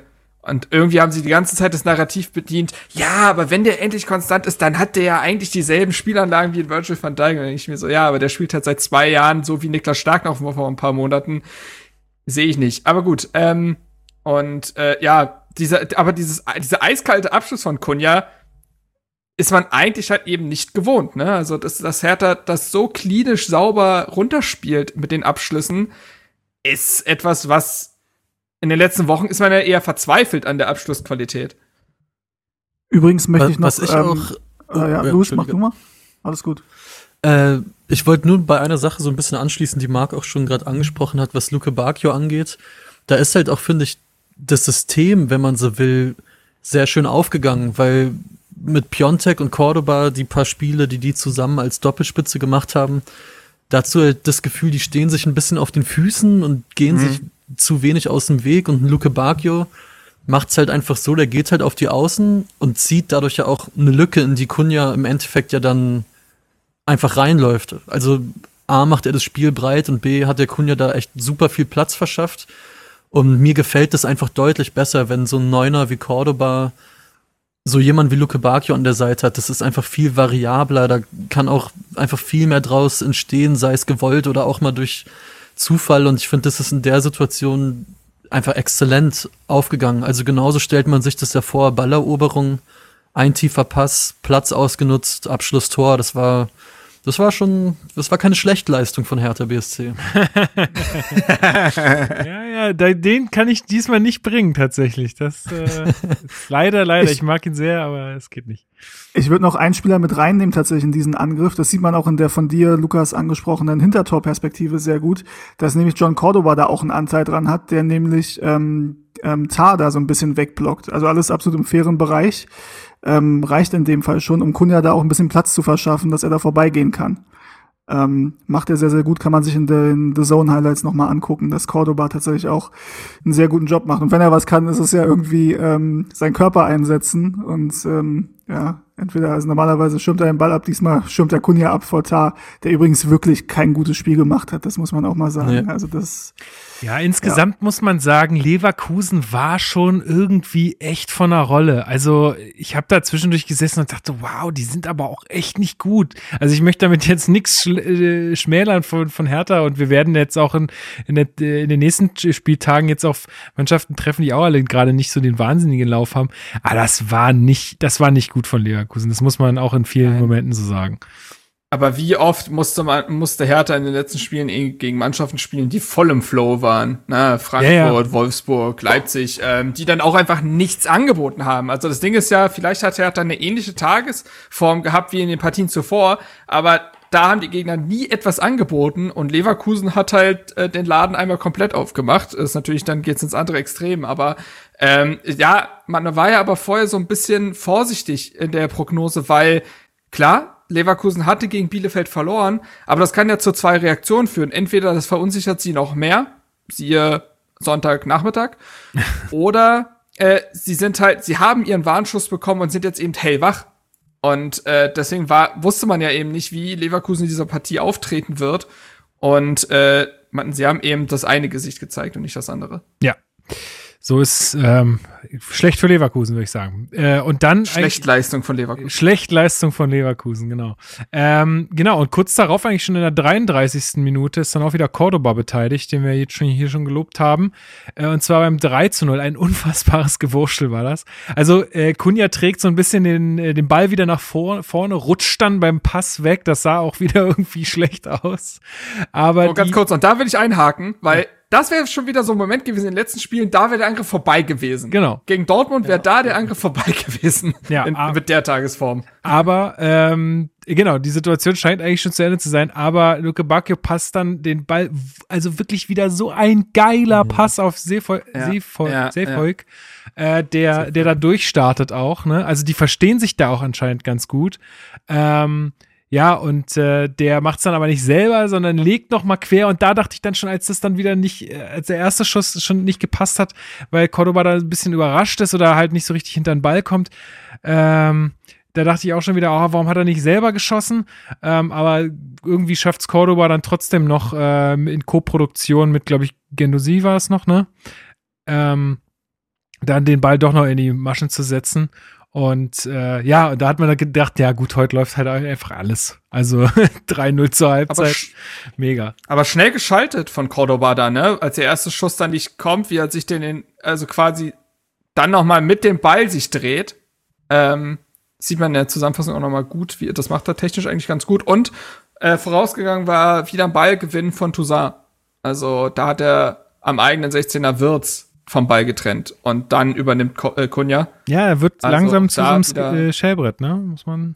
Ja, es ist, es ist wirklich äh, Schellbrett, bloß jünger und äh, vielleicht offensichtlich sogar noch ein bisschen besser. Ähm, aber ähm, ja, waren, äh, eben, das ist, ohne das funktioniert es eben nicht. Ne? Also du, ohne Ballgewinn kommst du in diese Situation nicht und das hat Hertha in der Partie eben sehr gut gemacht. Man hatte am Ende eine Zweikampfquote von, warte, äh, 59 Prozent nee, 59 Prozent gewonnenen Zweikämpfen am Ende der Partie. Okay. Zwischenzeitlich war es noch krasser, ja. aber am Ende war es so. Ich glaube, da gibt es auch unterschiedliche Statistiken, ja. oder? Weil ich habe da wirklich, ja. Also ich habe da auch was gesehen, was in Richtung 70 Prozent geht und auch Expected Goals habe ich sehr unterschiedliche Werte gestern.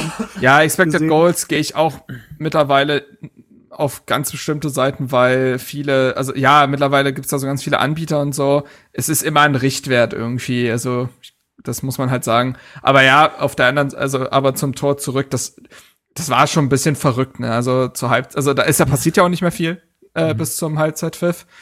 Und es war schon ein leichtes Freakspiel, weil Leverkusen hatte in Bezug auf, Tor, auf Schüsse, äh, im äh, Ballbesitz, Passquote überall geführt, aber halt 3-0 hinten gelegen, weil die halt ihre Angriffe nicht konsequent gespielt haben und defensiv desaströs waren. Und Hertha war also wirklich ja fast schon erschreckend effizient für das, was man in der Saison mhm. gewohnt war.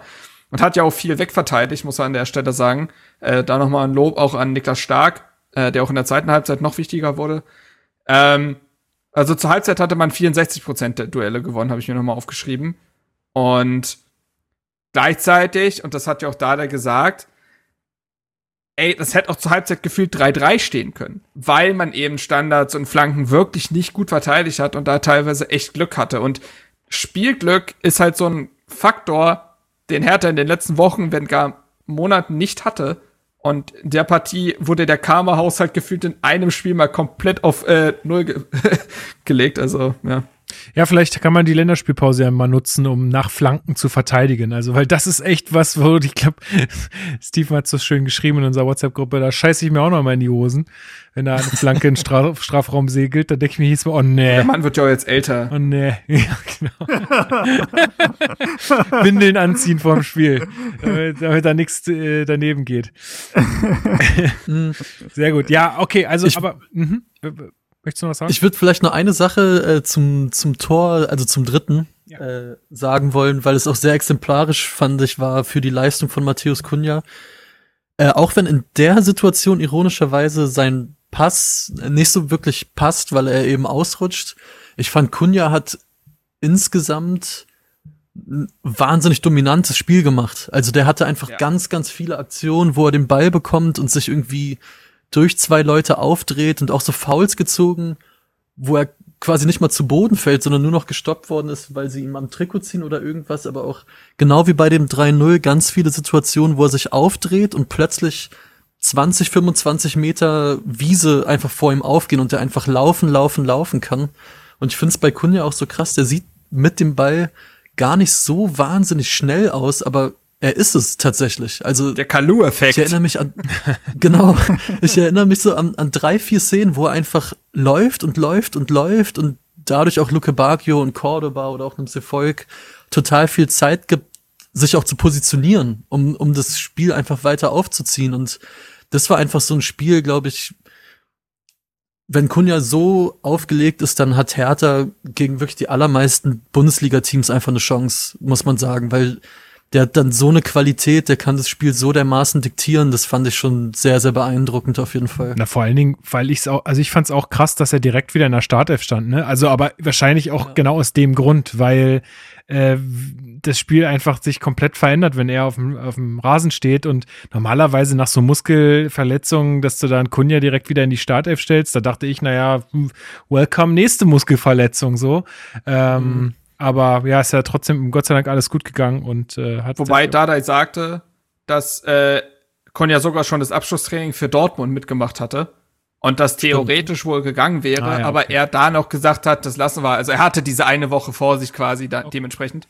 Ähm, ich würde da kurz mal äh, auch äh, quasi unseren Redakteur Benny zitieren, der den Herr Tana im Fokusartikel geschrieben hatte. Der hat so ein bisschen dieses Schachnarrativ in dem Artikel bedient und da ist Kunja dann halt wirklich Herthas Dame, so, weil für ihn irgendwie besondere Regeln gelten auf dem Feld. Der kann Räume und äh, irgendwie Laufwege äh, kann er bedienen, die andere nicht bedienen können und das hm. und es konzentriert sich eben sehr viel auf ihn. Der Gegner wird immer schauen, wo steht Kunja eigentlich, so und dadurch lenkt er eben sehr viel Aufmerksamkeit auf sich und weg von den anderen Spielern. Und ey, fünf Schüsse, ein Schlüsselpass, drei Dribblings und dazu eben noch defensiv mitgeackert, ne? Also drei Tacklings, zwei abgefangene Bälle. Der ist nicht zu ersetzen für Hertha BSC. Und das hast du ja auch gegen Dortmund gesehen, als ein Wladimir Darida, der nun mal ein anderer Spielertyp ja. ist, auf seiner Position gespielt hat. Das ist ein himmelweiter Unterschied. Und ich fand es eigentlich ganz gut, dass auch Anne Friedrich jetzt, äh, der wurde auf der Pressekonferenz auch noch vor dem Spiel auf ihn angesprochen und meinte, ey, natürlich ist das unser bester Fußballer, aber manchmal vergisst man ein bisschen, dass Matthäus Kunja 21 Jahre alt ist. So. Und dass er Spiele auch nicht alleine gewinnen kann und dass man ihn vielleicht teilweise auch ein bisschen schützen muss vor zu hohen Erwartungen und allem. Und dass er am Ende des Tages auch nur ein Junge ist, der ein Fußballspiel gewinnen will.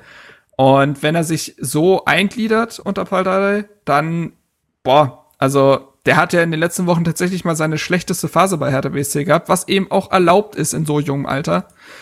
Und äh, in dieser Form ist er aber wieder so, also einfach nicht zu ersetzen. Ja, was ich auch ganz interessant fand, was du jetzt gerade ansprachst mit, mit äh, jetzt brummt's gerade wieder bei irgendwem von euch. Ich glaube, das ist. Ja, jetzt höre ich's auch. Das ist Luis. Echt, ich höre gar nichts. Echt, ja? Jetzt ist besser. Jetzt ist weg. Jetzt okay. Dann ist es wahrscheinlich äh, irgendwie dein, dein Mikrofon. Naja, was ich sagen wollte, ist, äh, und zwar ähm, sagt er auch, er darf sich halt auch diese Verantwortung nicht selbst zu sehr auf die Schultern laden. Ne? Mhm. Also nicht, dass man nur von außen die Erwartung kommt, sondern auch von, dass er an sich selbst nicht diese krassen Erwartungen haben darf und da, dadurch dann vielleicht auch ein bisschen befreiter ist am Ende. Das ist auch das Gefühl, was ich hatte, weil du hattest auch in seinen letzten Wochen, wo er äh, ja keine guten Spiele teilweise gemacht hat oder einfach auch ihm das Glück gefehlt hat, du hast ja nicht das Gefühl, dass er irgendwie keinen Bock gehabt hat. Also ja, manchmal wurde er dann bockig, wenn auch die zehnte Aktion nicht funktioniert hat, aber an sich hattest du schon das Gefühl, es ist jetzt nicht so, dass er auf den Platz geht und keine Lust hat, sondern der war schon sehr motiviert. Teilweise vielleicht ein bisschen übermotiviert. Er hat, er hat halt das Gefühl und hat wahrscheinlich auch den Anspruch an sich selbst. Der weiß schon, dass er besser kicken kann als die meisten anderen da. Ähm, und es ist eine schwierige Phase. Der will jetzt diese Verantwortung übernehmen und will jetzt irgendwie alleine quasi das Ruder rumreißen. Und das hat halt nicht funktioniert, das, was ja auch logisch ist. Mhm. Ähm, aber ich glaube, also der braucht halt ein bisschen Ruhe, ein bisschen Zeit und Erfolgserlebnisse. Das hatte er jetzt. Ähm, was übrigens auch relativ witzig. Also Luis, du hast völlig recht, was er schon gesagt hast. Der rennt da, ich weiß nicht, welcher Leverkusen das war, aber er rennt ihm da mit Ball komplett weg, obwohl du das Gefühl hast, dass er jetzt nicht mal im Vollsprint ist. Ähm, Genau. Der, der Pass war ja dann ein bisschen äh, misslungen und er bleibt ja dann sitzen und ärgert sich quasi, dass er diese Aktion nicht vernünftig zu Ende gespielt hat und bleibt auch sitzen, bis der Ball im Tor ist. ähm, Das ist auch so typisch Kunja, Alter. ähm, ja, aber ist halt, äh, ja, ist halt ein Fußballer, der, der, der Bock macht und ähm, ich freue mich schon, wenn er uns das Derby gewinnt in zwei Wochen. oh nein! ey. Richtig. Jetzt hat Richtig, gesagt. richtig, richtig, er hat's richtig. gesagt. Scheiße. Na gut, okay, dann machen wir mal die erste Halbzeit zu. Also, äh, 3-0. Ähm, ja, nach dem 1-0 ein bisschen äh, in Passivität verfallen, aber dann die Umschaltsituation exzellent ausgenutzt. Luis, wie, wie ging's in der zweiten Hälfte los? Wir haben ja nicht gewechselt. Ich glaube, gab's äh, bei Leverkusen irgendwelche Wechsel? Ja, es, also einmal Ja, die haben- Amiri genau. für Demi bei und Alario für Gray. Und ähm, ja, wie sind wir reingestartet? Ich, ich fand ganz gut. Also es gab ja relativ früh dann in der zweiten Halbzeit auch eine relativ simpel herausgespielte Chance, wo es einfach wieder Kunja ist, der Platz hat und dann Cordoba äh, einmal tief schickt. Der scheitert erst an, äh, wie heißt der, der Leverkusener Keeper? Grill. Lennart Grill. Grill. Grill. Grill, genau. Grillsaison. Und Kunja dann ja Oh sogar Gott. äh, den, na eben nicht. Ähm, Wo ist der Bosser? und Kunja dann, Ja, Danke. richtig. So, nämlich. brauch noch mal bei, bei der Chance, das, das war auch so ein bisschen äh, symbolisch für das Spiel, weil der Grill hält den Ball und der Ball fällt in irgendwie so ein so eine Niemandlandsfläche vorm Strafraum, wo aber gefühlt zwei Leverkusener näher am Ball sind als Kunja und Kunja trotzdem quasi den, den Nachschuss kriegt und nochmal drauf feuert. Ähm, auch pariert. Ja, und dann halt leider zwei Minuten später sehe ich gerade schon fast das 4-0 gespielt, äh, äh, geschossen. Eigentlich ein toll gespielter Konter, aber ja, Cordoba das Ding halt leider mit dem Arm runtergenommen. Nichtsdestotrotz hatte man das Gefühl, äh, dass Hertha absolut gut dabei ist weiter und sich eben nicht so eingeigelt hat wie nach dem 1-0, sondern auch durchaus geguckt hat, äh, vielleicht sogar noch ein viertes zu machen und da gar nichts mehr anbrennen zu lassen. Und ja, man hat ja schon generell, ohne da zu weit vorgreifen zu wollen, das Gefühl, dass die zweite Halbzeit eigentlich Hertha, man kann es entweder so sehen, dass Hertha das Spiel dann noch besser unter Kontrolle hatte oder Leverkusen einfach wirklich, ey, irgendwann auch einfach keinen Bock mehr hatte. Das ist mal sehr platt gesagt. Und ja, da haben die ersten Minuten der zweiten Halbzeit, finde ich, schon gezeigt, ähm, das geht einfach heute nicht schief. So, das Team hatte Bock zu spielen, dazu standen sie gut, haben kaum was zugelassen. Äh, hat mir Mut gemacht und mir Sicherheit gegeben. Ja, können wir nochmal, also gehe ich total mit. Ähm, ähm, können wir nochmal kurz in die 52. Minute spr äh, springen, wo das vermeintliche 4 zu 0 von Luke Bacchio fällt. Ist erstmal erstmal gut, dass er den macht, äh, ob er jetzt zählt oder nicht. Mhm. Aber erstmal cool, also auch wieder äh, geil gemacht. Ähm, allerdings Äh, ja, du hast es schon gesagt, Cordoba zuvor mit, mit der Hand dran und, und zuvor, meine ich, im Mittelfeld ein, ja auch so mehr oder weniger Zweikampf gewonnen, beziehungsweise ein langer Ball und er nimmt den dann mit dem Arm runter und äh, leitet ihn dann weiter. Äh, Marc, ist das also wäre danach nicht noch genug Zeit gewesen? Hältst du die Regel so für in Ordnung, dass man so spät dann das auch noch, also weil letztendlich kannst du ja dann irgendwann, also wie weit äh, gehst du zurück? Ja, es hat halt noch zur selben Angriffsszene gehört irgendwie, also. Hm. Also lass mich mal so ich fragen. Lass mich, lass mich mal so fragen, wie wäre das Ganze beim Stand von 0 zu 0 gewesen? Dieselbe Szene? Ja. Also, der muss ja, drin sein. das, das ist dieselbe Antwort. Es ist, gehört für mich äh, zum selben Moment quasi und äh, dementsprechend ja, ich weiß, ich weiß, worauf die Frage abzielt, aber ich fand es legitim die Entscheidung. Ich finde die Frage schon, inwiefern da eine Unmittelbarkeit gegeben sein muss. Ähm, ich erinnere mich an, an Szenen, wo gesagt wurde, da gab es noch genügend Gelegenheiten, ähm, mhm. Äh, ja. ähm, irgendwie das zu verteidigen oder das zu klären oder sonst irgendwas. Es gab sogar mal, es war glaube ich relativ am Anfang des VRs, da haben wir glaube ich gegen Köln gespielt und die Biesewitsch hat ein Tor gemacht, wo vorher auch an der Mittellinie es ein Foul ja. gab äh, und dann wurde gesagt, ähm, ja, aber da war genug Zeit dazwischen und genug Pässe, genug Ballkontakte und so weiter.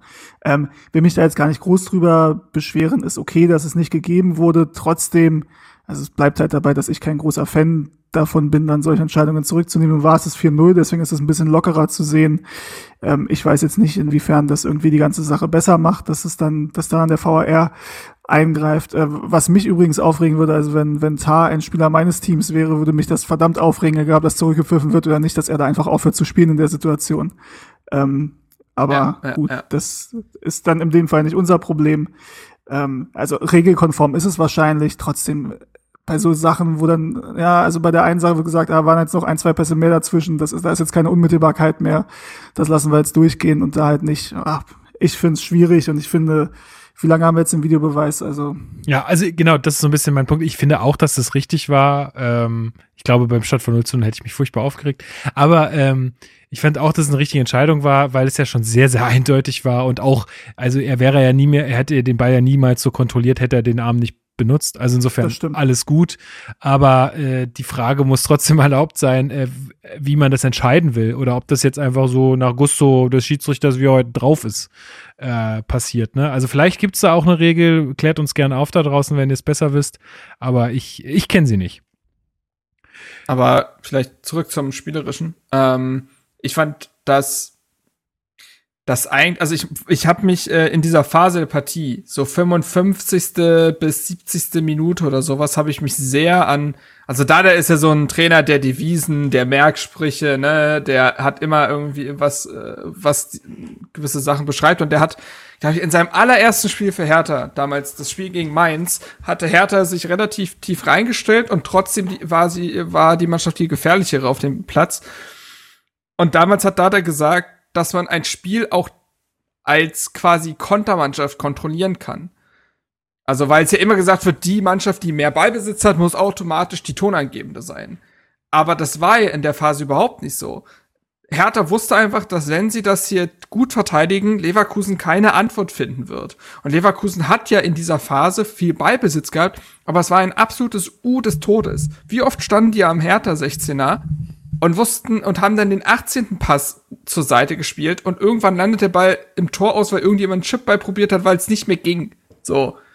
Und Hertha auf der anderen Seite hatte dann diese Momente. Sei das eben sowas wie das Beiner 4-0 oder auch in der 66. Minute, wo Grill ja wieder zweimal sehr stark pariert. Einmal hält er da gegen Kunja im 1 gegen 1 und dann auch den Nachschuss hat er ja und lenkt ihn über die Latte. Also, finde ich, dass Hertha in der Phase zwar weniger Ballbesitz hatte, es war für mich trotzdem eigentlich die dominanteste Phase von Hertha in diesem Spiel, weil in der ersten Halbzeit hattest du diese Momente, wo du sagst, boah, auf der anderen Seite kann schon das Tor für Leverkusen fallen. Das hattest du in dieser, in diesem, diesem Moment, hattest du eigentlich nie in der zweiten Halbzeit. Und so finde ich, dass Hertha das in der zweiten, obwohl kein weiteres Tor dazugekommen ist, sehr, sehr souverän gespielt hat. Ja, total. Äh, ich glaube, Dardai hat dann versucht, auch noch mal ein bisschen mehr, noch mal ein bisschen mehr Ruhe, beziehungsweise noch mal ein bisschen mehr Kontrolle mit ins Spiel zu bringen. Und zwar in der 63. Minute wechselt der Askasiba für Cordoba ein. Cordoba schon bei seinem Tor irgendwie beim Jubeln so ein bisschen stehen geblieben, schmerzverzerrt und dann in der Halbzeit oder kurz vor Beginn der zweiten Halbzeit auch noch mal be äh, behandelt worden am Oberschenkel.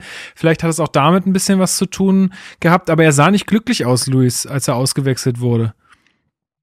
Ja, ist richtig. Ich kann jetzt aber wirklich auch nur schwer sagen, warum, weil ich hat auch nicht, also klar, taktisch, du nimmst einen Stürmer raus und bringst einen Sechser beim Stand von 3-0. Ja, äh, kann, kann, kann ich mir schon erschließen. Aber ja, er sah nicht so glücklich aus, aber ich war mir auch nicht sicher, ob es jetzt an der Auswechslung lag oder daran, dass er wirklich nicht mehr ganz so fit war. Also Schwer nicht, zu sagen. Er, Insgesamt. Nicht, dass er gedacht hat, so, ja. oh verdammt, jetzt habe ich schon wieder eine Verletzung oder so. Ne? Ja, äh, also ich hoffe es auf jeden Fall, dass er keine hat, weil das wollte ich nämlich noch zu Cordoba sagen. Für mich äh, mit dem Spiel auch noch mal zementiert ist für mich bei Hertha, was die Stoßstimme angeht, die klare Nummer eins. Also auch in dem Spiel finde ich, auch mal abgesehen davon, dass er halt ein Tor macht, auch auf so eine Art und Weise, die irgendwie so typisch John Cordoba ist, äh, sage ich mal, weil er einfach wühlt und ackert und kämpft. Der gibt Herthas Spiel einfach, finde ich, deutlich mehr als ein Piontek und ist für mich, wenn beide fit sind, auf jeden Fall tatsächlich einfach der klar bessere Stürmer in meinen Augen und hat ein super Spiel gemacht. Dass er nach 63 Minuten runtergeht, wie gesagt, ich habe jetzt nicht mehr im Nachhinein gelesen, ob da da irgendwas zu ihm gesagt hat. Und wenn es auch nur ein taktischer Wechsel war, kann ich ihn irgendwo nachvollziehen, wobei ich glaube, das ging euch ja auch so im ersten Moment war es so, boah, okay, so Askasiba, so den komplett Abräumer einfach für den Stürmer bringen, das war natürlich schon ein klares Zeichen. Ja, am Spiel verändert hat's jetzt, glaube ich, nicht mehr allzu nee. viel. Nee, genau. Hat's nicht tatsächlich. Also äh, es gibt da nochmal eine, eine relativ äh, gute Gelegenheit für Leverkusen durch Schick, wo aber Jahrstein auch wieder stark hält. Also der, dem hat jetzt sein, sein letztes etwas weniger Gutes, also oder sagen wir mal, naja, gab es ja so zwei Gesichter, aber durchwachsen. Äh, genau, durchwachsenes Spiel äh, hat ihm jetzt da anscheinend nicht so wahnsinnig äh, die, die Selbstbewusstsein geraubt, wo man immer auch sagen muss, äh, er hatte jetzt nicht wahnsinnig viel zu tun gegen Leverkusen. Ähm, in der 72. Minute kommt dann noch Bellarabi für Frimpong, äh, 73. oder äh, ich glaube, ja, doch 73. Minute dann in Reaktion darauf äh, Radonjic für Luke Bacchio und in dem Zusammenhang würde ich gerne mal über Luke Bacchio sprechen, Steven. Wie dir der, der gefallen in dem Spiel? Mein, mein Lieblingsspieler. Ähm, ja, oder? Also ich kann es nur mit Marks Worten sagen einfach. Ich habe Leute. an Dodi geglaubt. Fuß bei Gott. Direkt nochmal drei Trikots bestellt mit seinem Namen drauf. Deswegen, ähm, deswegen mache ich das beruflich. Ich, es ist, Leute, kommt zu mir, wenn ihr professionelle Einschätzungen zu Spielern haben also, wollt. Das ist ich muss ja eh sagen, dass er schon unter Dardai in den letzten Spielen auch ähm, kam er mir schon etwas verbessert vor, wenn auch nach wie vor glücklos, aber das galt ja für die gesamte Mannschaft beziehungsweise für alle Offensivspieler. Ähm, und gestern war es einfach so, dass er für mich neben Toussaint der beste Mann auf dem Platz war.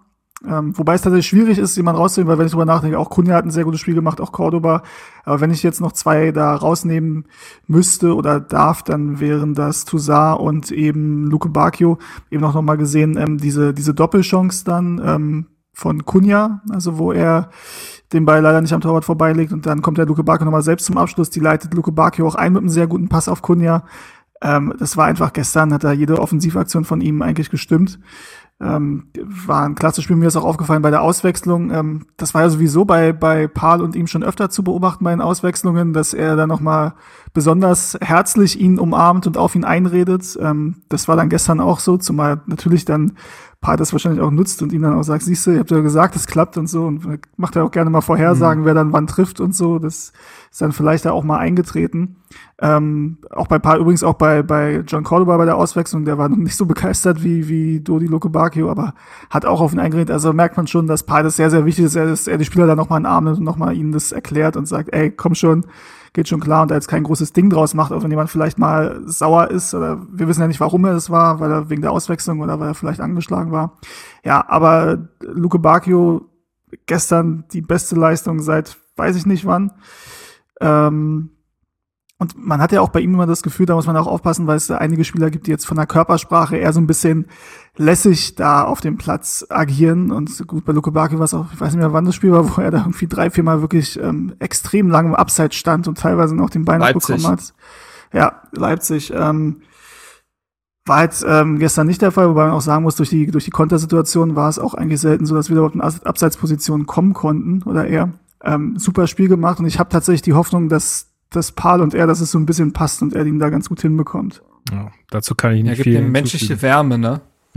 ja. ähm, glaube ich. Nee, also glaube ich wirklich. Also, dass Luke Bakio ein extremer Wohlfühlspieler ist. Der muss sich wohlfühlen, der muss sich gebraucht fühlen. Und äh, ich habe das ja immer wieder betont. Ich glaube, dass Luke Bakio ein sehr guter Fußballer ist, dass er aber fußballerisch fast ein bisschen neu verkabelt werden muss, weil der in solch ein schlimmes Formloch gerutscht ist, dass da ja wirklich nichts mehr gestimmt hat. Er hat einfach chronisch die falsche Entscheidung getroffen und wie ihn Dada jetzt hinbekommen hat, bis zu diesem Höhepunkt eben am Sonntag, ist schon beeindruckend. Und ähm, wir reden über einen jemand, der da zwei direkte Vorlagen geliefert hat, der darüber hinaus viele Angriffe eingeleitet hat, der auch beim, auch wenn das Tor nicht gegolten hat, sehr eiskalt abgeschlossen mhm. hat bei diesem fast 4 zu 0, ähm, was auch nochmal unterstrichen hat, wie zielstrebig der in diesem Spiel war und wie schnörkellos er auch gespielt hat. Also wie oft denkt man sich, oh, der Luke Bacchio, einfach, einfach mal einen Pass vorher spielen, so.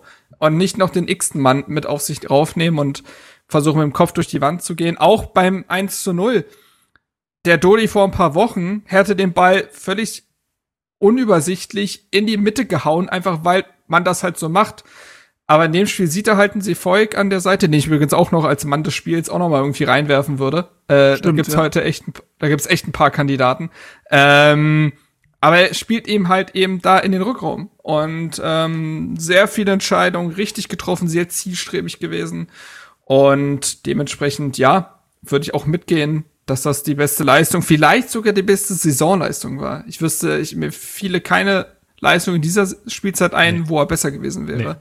Es gab ja auch nicht viele Gelegenheiten, also ich weiß nicht, also Bremen das erste Spiel, da weiß ich aber gar nicht mehr. Also ich weiß nur, dass das Spiel gut war, ich weiß aber nicht mehr, ob er da irgendwie einen Anteil dran hatte.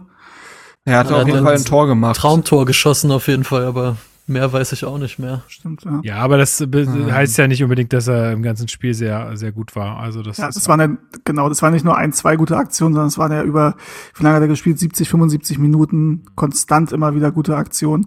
Und zu der, zu der, zu der Wärme und zu diesem Wohlfühlspieler ist er auch, ähm, hat man dann gesehen, danach, als dann, äh, Kunja wurde er auch ausgewechselt dann noch, glaube ich. Mhm. Mhm. Ähm, ja, und Luke Bacchio auch. Ja. Genau, und ähm, man hat auch gesehen, dass die beiden noch mal rumgeflaxt haben dann auf der Tribüne und sich auch noch mal da irgendwie ein paar, paar Dinge erzählt haben. Und da hast du einfach gemerkt, okay, also zum einen ist da wahrscheinlich auch wieder ein bisschen Druck abgefallen, zum anderen halt, die haben halt dann auch gute Laune. Und das ist halt so blöd, das klingt, aber es ist halt bei manchen Spielern so, wenn die halt gut drauf sind und wenn die sehen, ey, es funktioniert auch mal, dann ähm, kommst du halt da in, in einen positiven Strudel, so wie in den letzten Wochen du halt in einem negativen Strudel warst, weil die sich halt wahrscheinlich die ganze Zeit dachten, das kann doch nicht sein, wir sind ja nun wirklich nicht die schlechtesten Fußballer und hier klappt gar nichts.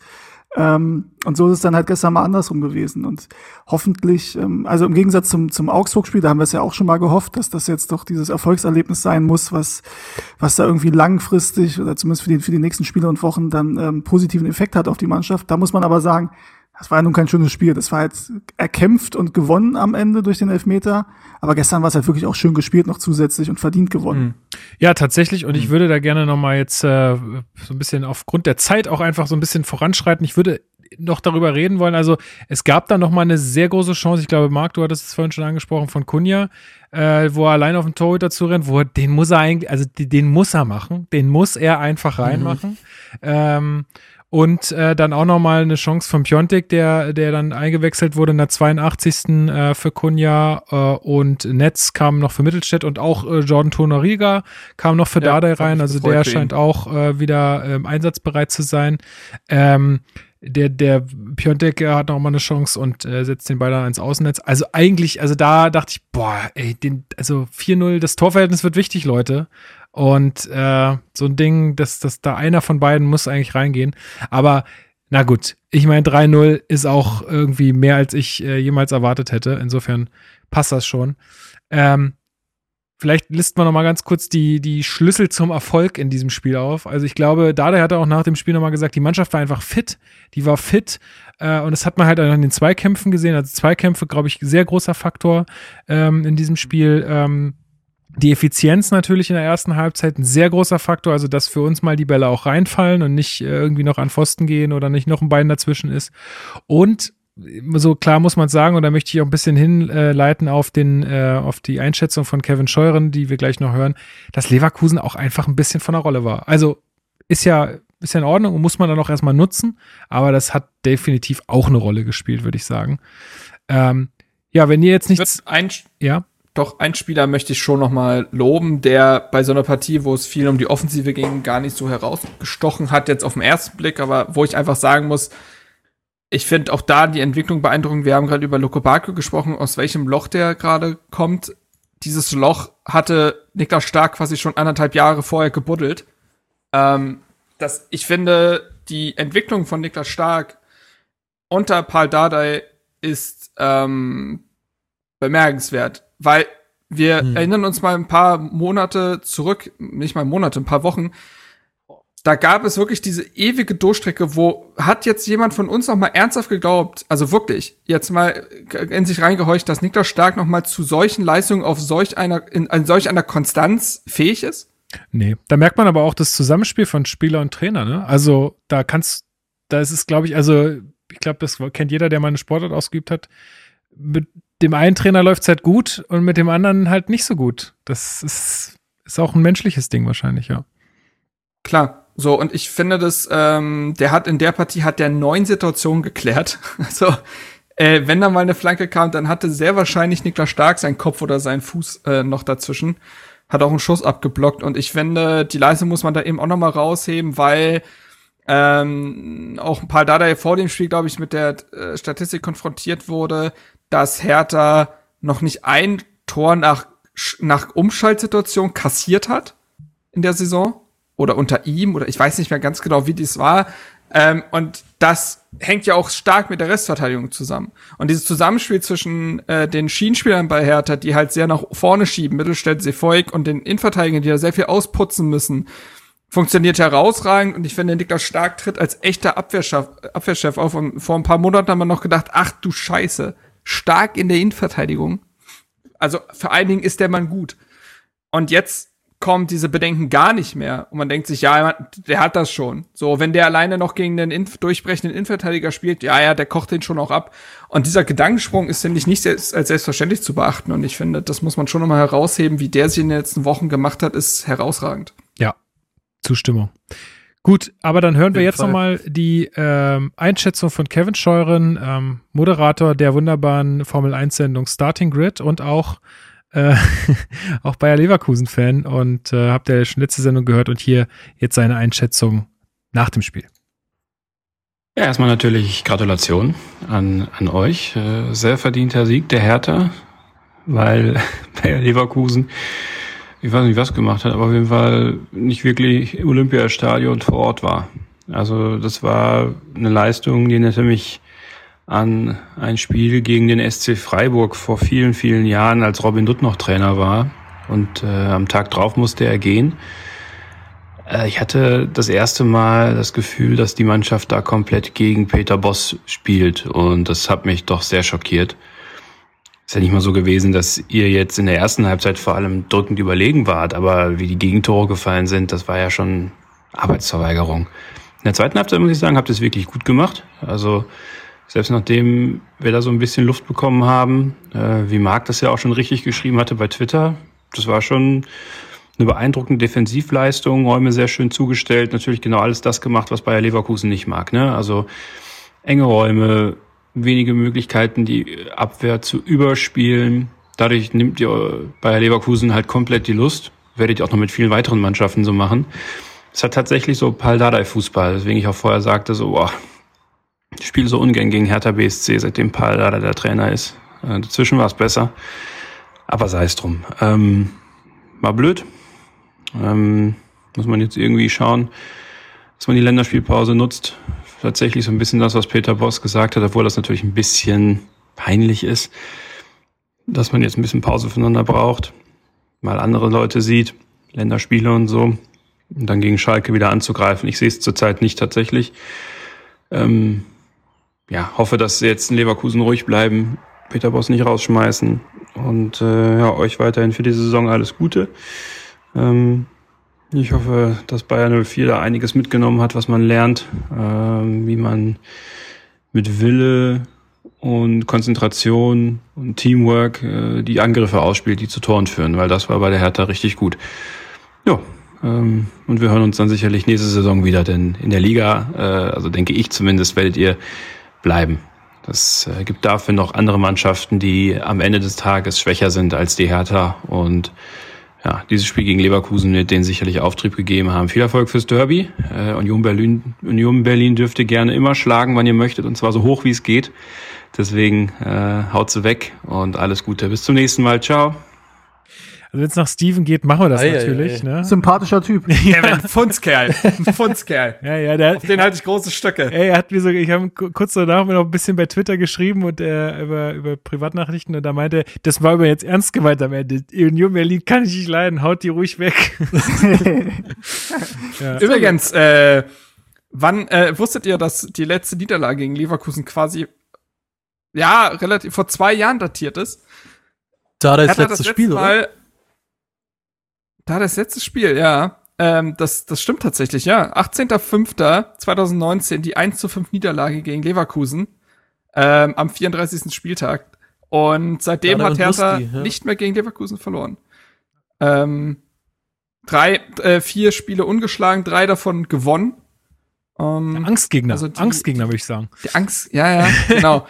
ähm, Übrigens ja. das erste zu Null-Spiel auch unter Dardai, ne? Und das erste seit dem 16. Spieltag insgesamt. Ja, ist schon crazy. Krass. Der zweite Heimsieg, Heimsieg jetzt in Folge, also ähm, echt gut. Ich fand es jetzt ganz spannend nochmal, also wie sich das halt von, also wieder die Perspektive eine andere ist, ist bei Kevin, ne? Also er spricht halt ganz klar an, dass das halt auch eine, eine Schlechtleistung war von Bayern nur für Leverkusen.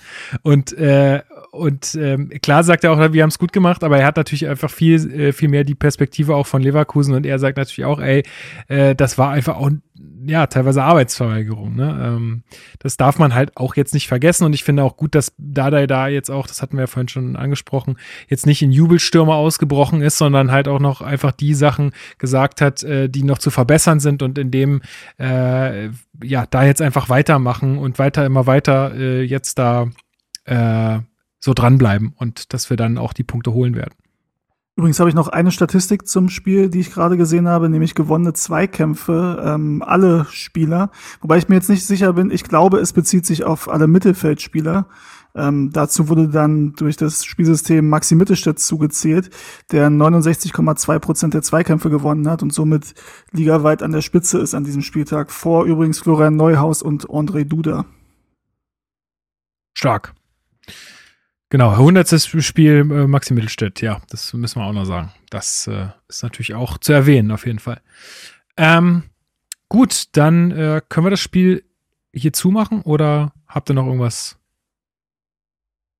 Ich fand den Fakt lustig, den habe ich jetzt rausgefunden. Hertha hat nun sechsmal gewonnen in dieser Saison. Da habe ich erstmal in Klammern geschrieben, sacken lassen.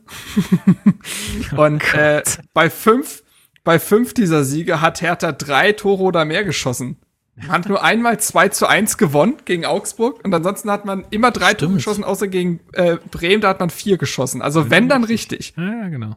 Ja, deswegen haben wir auch das beste Torverhältnis da unten, ey. Ja, ich auch, kommt ja bald der siebte Sieg dann dazu und das sechste Mal mindestens. Oh, bitte. bitte. Ah, ja. Na gut, aber machen wir mal hiermit weiter. Am Wochenende wird wieder Fußball gespielt. Wer macht ja. das Rennen? Ich weiß gar nicht, wer spielt denn überhaupt? Ja, es spielen die Nationalmannschaften. Wir freuen uns alle riesig auf das nächste Wochenende. Ich hab schon so richtig Bock, hab schon meine ganze äh, Deutschland, schalala. Hab schon mein mein äh, Deutschland-Trikot rausgeholt, mein Schal, meine hier so eine so eine Perücke, schwarz-rot-gold und dann so eine so eine ja. Sonnenbrille in unseren Nationalfarben. Schon wieder acht Quadratmeter Regenwald gerettet. genau, schön Krombacher gekauft. äh, ja, ich habe auch meinen äh, blau-weißen Receiver jetzt gegen schwarz-rot-goldenen getauscht von Sky, ist klar. genau. Ist natürlich eine Lüge, ich benutze Sky Go, aber ähm, ja. Ähm, ja, ich, ey, ich bin, ich, äh, boah, also seid ihr auch so hyped? Ey, Ich sag Wir nur, mussten ja lange warten. Muss halt Attack, Attack, go. ja, Mann. Los geht's. Schön am Wochenende. Oh, Ey, Ähm, klar, ey, Paradise ein. ich, ich, ich meine, drei Spiele gegen Island, Rumänien und Nordmazedonien, das ist doch einfach, da steht die Welt still, ey. Aber ey, Fun Fact, Fun Fact dazu, ich wusste bis, äh, bis genau eben nicht und ich habe es jetzt schon wieder vergessen, bis auf Nordmazedonien, äh, gegen den Deutschland gespielt. Es ist so herrlich. Also ich habe dazu mal, ich habe so eine kleine äh, Umfrage mal gemacht auf Twitter und habe mal so gefragt, ob, also wer wirklich interessiert ist an der Nationalmannschaft und wer jetzt schon heiß aufs nächste Wochenende ist. Ich sag mal, 142 Votes. Ich meine, ist nicht repräsentativ, aber ey, 96 Prozent Nein ist halt schon eine Hausnummer. Boah. Also da muss sich der DFB wirklich mal fragen, was machen wir da eigentlich? Äh, Also ich meine, die sind da bestimmt nicht dran, nur selbst dran schuld. Das ist natürlich auch so, die sind natürlich auch ein bisschen geleitet von dem allem, was da passiert. Aber gut, es soll jetzt auch nicht zu sehr in, um diese Kritik gehen, weil sonst wären wir hier nicht fertig heute. Ja, Das Steven? stimmt, aber, aber Lukas, Ralf Rangnick ist nach wie vor frei und dann kann der DFB ein bisschen was in Sachen Fannähe machen. Da bin ich mir bin ich ganz guter Fall. Dinge. Auf das wird dann Fall. besser. Ja. Ja. Das ist, äh, ich glaube, von den Verhandlungen werden wir nicht so viel mitbekommen, falls es dann welche geben sollte. Also Ralf Rangnick steht schon dafür, sowas nicht in der Öffentlichkeit auszutragen. genau, hat man ja gemerkt. Ich habe lange nichts von ihm gehört. Ähm, Aber wollen wir mal, wir müssen schon noch über den eigentlichen Bundestrainerkandidaten reden, oder? Lothar Matthäus. Matthäus? Ja, herzlichen Glückwunsch äh, zum äh, 40. 60. Geburtstag. 40. Nee, warte, was hat, Mhm. äh, nee, äh, ach nee, nee, ich habe jetzt 20 Jahre abgezogen. Paldada hat ja in seinen Grußworten gesagt, äh, er wünschte, dass äh, Lothar noch mal 20 wäre. Dann, ähm, dann könnte er ihn nämlich verpflichten. Habt ihr das mitbekommen? Äh, Sky hat so ein so Nee. Grußworte abgespielt und das fand ich auch ganz witzig. Dann könnt ihr, übrigens die Langversion war, dann könnt ihr ihn holen zum Hertha BSC. Genau, zum Hertha BSC. Genau. Ja. Und was ich auch geil fand, er hat, Aber wie Rudi irgendwie Völler gesagt, Ah, Luis? Ich, ich glaube, äh, Paul meint auch irgendwie, ja, äh, du bist für mich, wenn ich zurückblicke, der einzig wahre Mittelfeldspieler, wo ich auch, boah, okay, gut, also, sch schlecht war er jetzt nicht, Ja, aber gut, der aber- einzige wahre Mittel, naja, okay. Ja, gut, aber Marco Grujic war auch der beste Hertha-Mittelfeldspieler seit den letzten Ja, das ist 25 richtig, Jahren. Also das das ist ist, dementsprechend müssen wir da ein bisschen aufpassen mit den Superlativen. Aber wie Rudi Völler schon vollkommen richtig gesagt hat, es kann ja gar keine Diskussion darüber geben, ob Lothar Matthäus das Zeug zum Bundestrainer hat. Nee, stimmt. Hört. Ähm, ja, aber die Länderspiele, um da mal jetzt irgendwann auch mal wieder sachlich zu werden, äh, betreffen ja auch ein paar Hertha-Spieler. Genau. Ähm, Wer ist es denn? Wer voran finde ich die Meldung, ja, allen voran finde ich die Meldung erstmal super, dass Dedrick Boyata, der aktuell ein Bein hat, ähm, mit äh, zur belgischen Nationalmannschaft reisen muss. Ja, vielleicht äh, Der hat ja seit wird er da Dezember- gesund. Ja. Ja, wer weiß, vielleicht haben die einen Wunderheiler auch ähm, dabei oder so, aber auf jeden Fall, der hat ja seit Dezember äh, kein Bundesliga-Rasen mehr gesehen und äh, wurde jetzt trotzdem nominiert. Arne Friedrich hatte schon gesagt, dass man den jetzt nicht so gerne abgeben würde. Ähm, aber der belgische Verband pocht darauf, unbedingt einen eigentlich nicht fitten oder spielfitten zumindest Innenverteidiger mitzunehmen. Okay. Also warum sagt denn Dedrick da nicht mal, Leute, sorry, aber ich lieg hier schön auf der Couch und spiele FIFA, was wollt ihr von mir? Also was ist da los? Ja. Ich, ich raff's nicht. Ähm, keine Ahnung. Ja.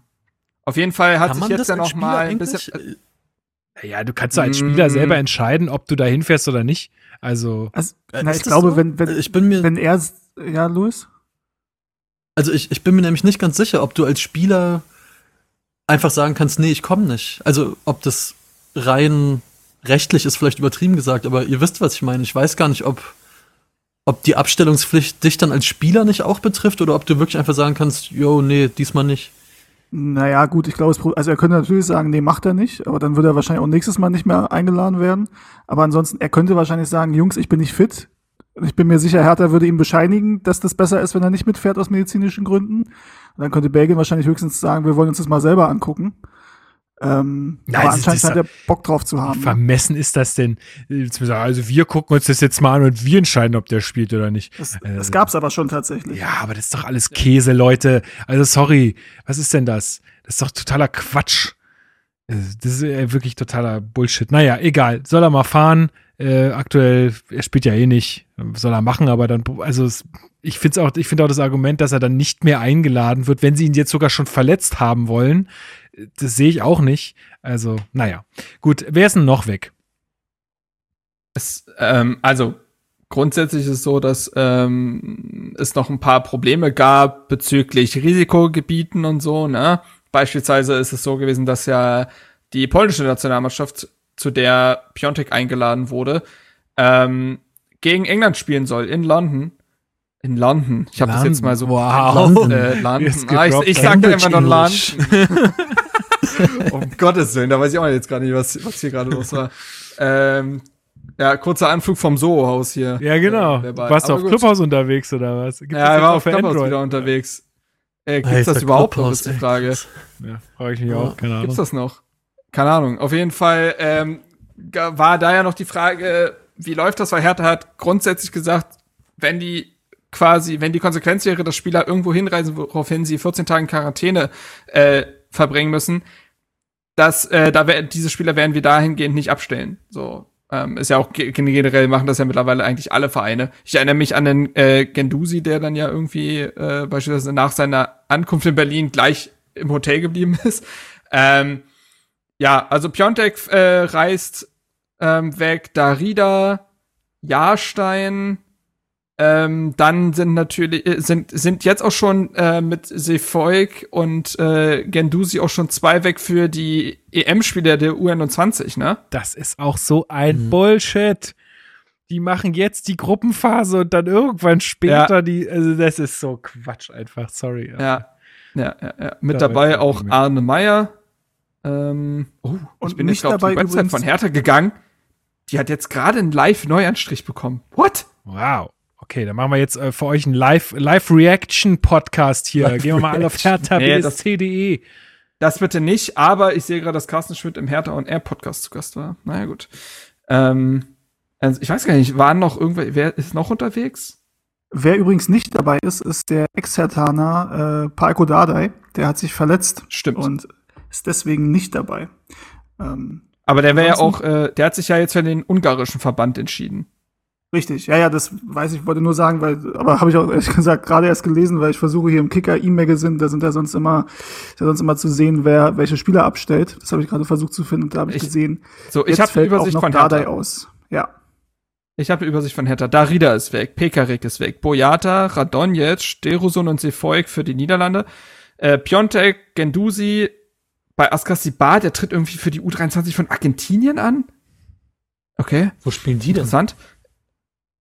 Äh, Freundschaftsspiele oder? Spielen ebenfalls zwei Tests, allerdings beide gegen denselben Gegner. Warten auf Santiago Ascasibar und die argentinische U23 am 26. und 29. März kreuzt die Albi Celeste freundschaftlich die Klinge mit der U24.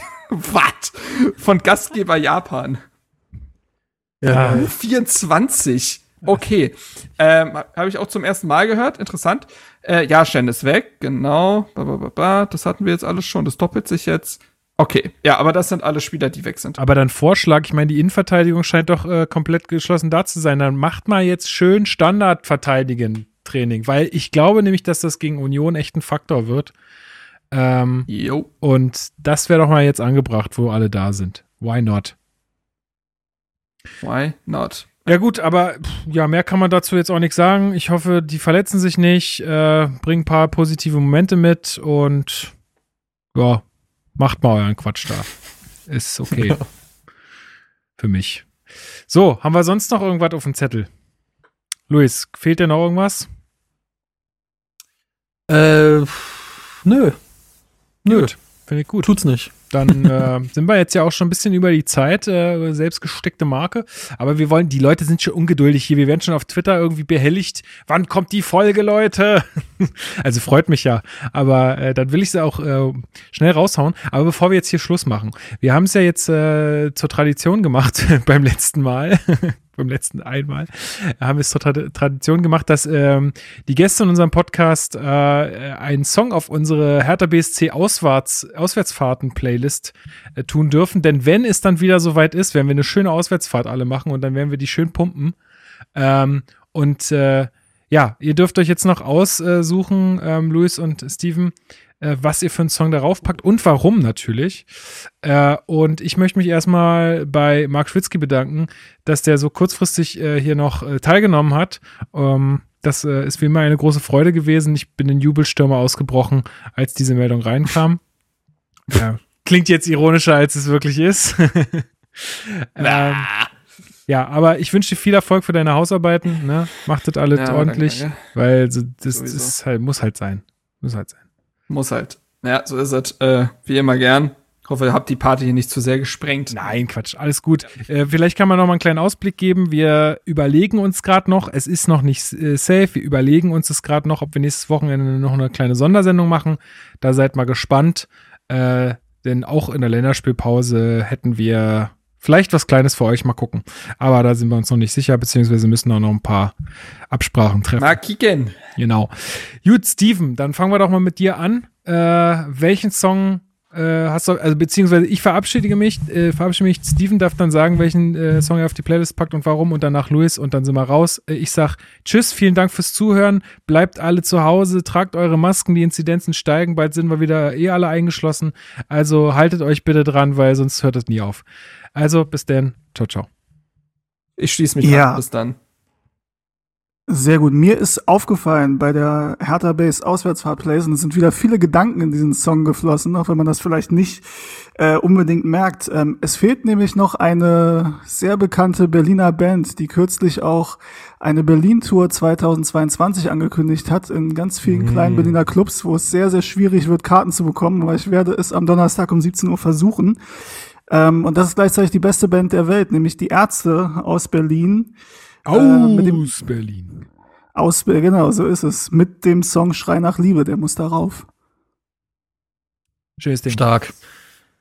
Ich gehe in eine ganz andere Richtung. Äh, hab gerade mal überlegt, was äh, in so einer Auswärtsfahrt-Playlist, äh, wovon es nie zu viel geben kann, ist vielleicht ein gesunder Mix äh, Lokalpatriotismus, wenn man zum Hertha BSC-Spiel fährt und werft den Song Wo ist das Viertel in die Playlist. Der ist ähm, von mehreren Leuten, von den Saftboys und Locke Nummer 19. Die sind alle zusammen Teil eines Berliner Rap-Kollektivs namens Hutmacher Entertainment. Ist jetzt ein bisschen was älter, der Song. Der war auch echt ein ziemlicher ja, Untergrundhit ist vielleicht sogar schon zu klein gefasst. Ich glaube, der hat eine Million Klicks oder so auf YouTube immerhin und ist halt so ein ganz, ganz klassischer, bisschen prolliger äh, Berlin-Representer, wo alle Viertel einmal genamedroppt werden und pipapo und ich glaube, dass, äh, wenn man mit dem Track auf den Ohren nach Augsburg fährt, das ist, das ist, das ist einfach ein Vibe. Jo, stabil. Na dann, auch von mir, ciao. Chao.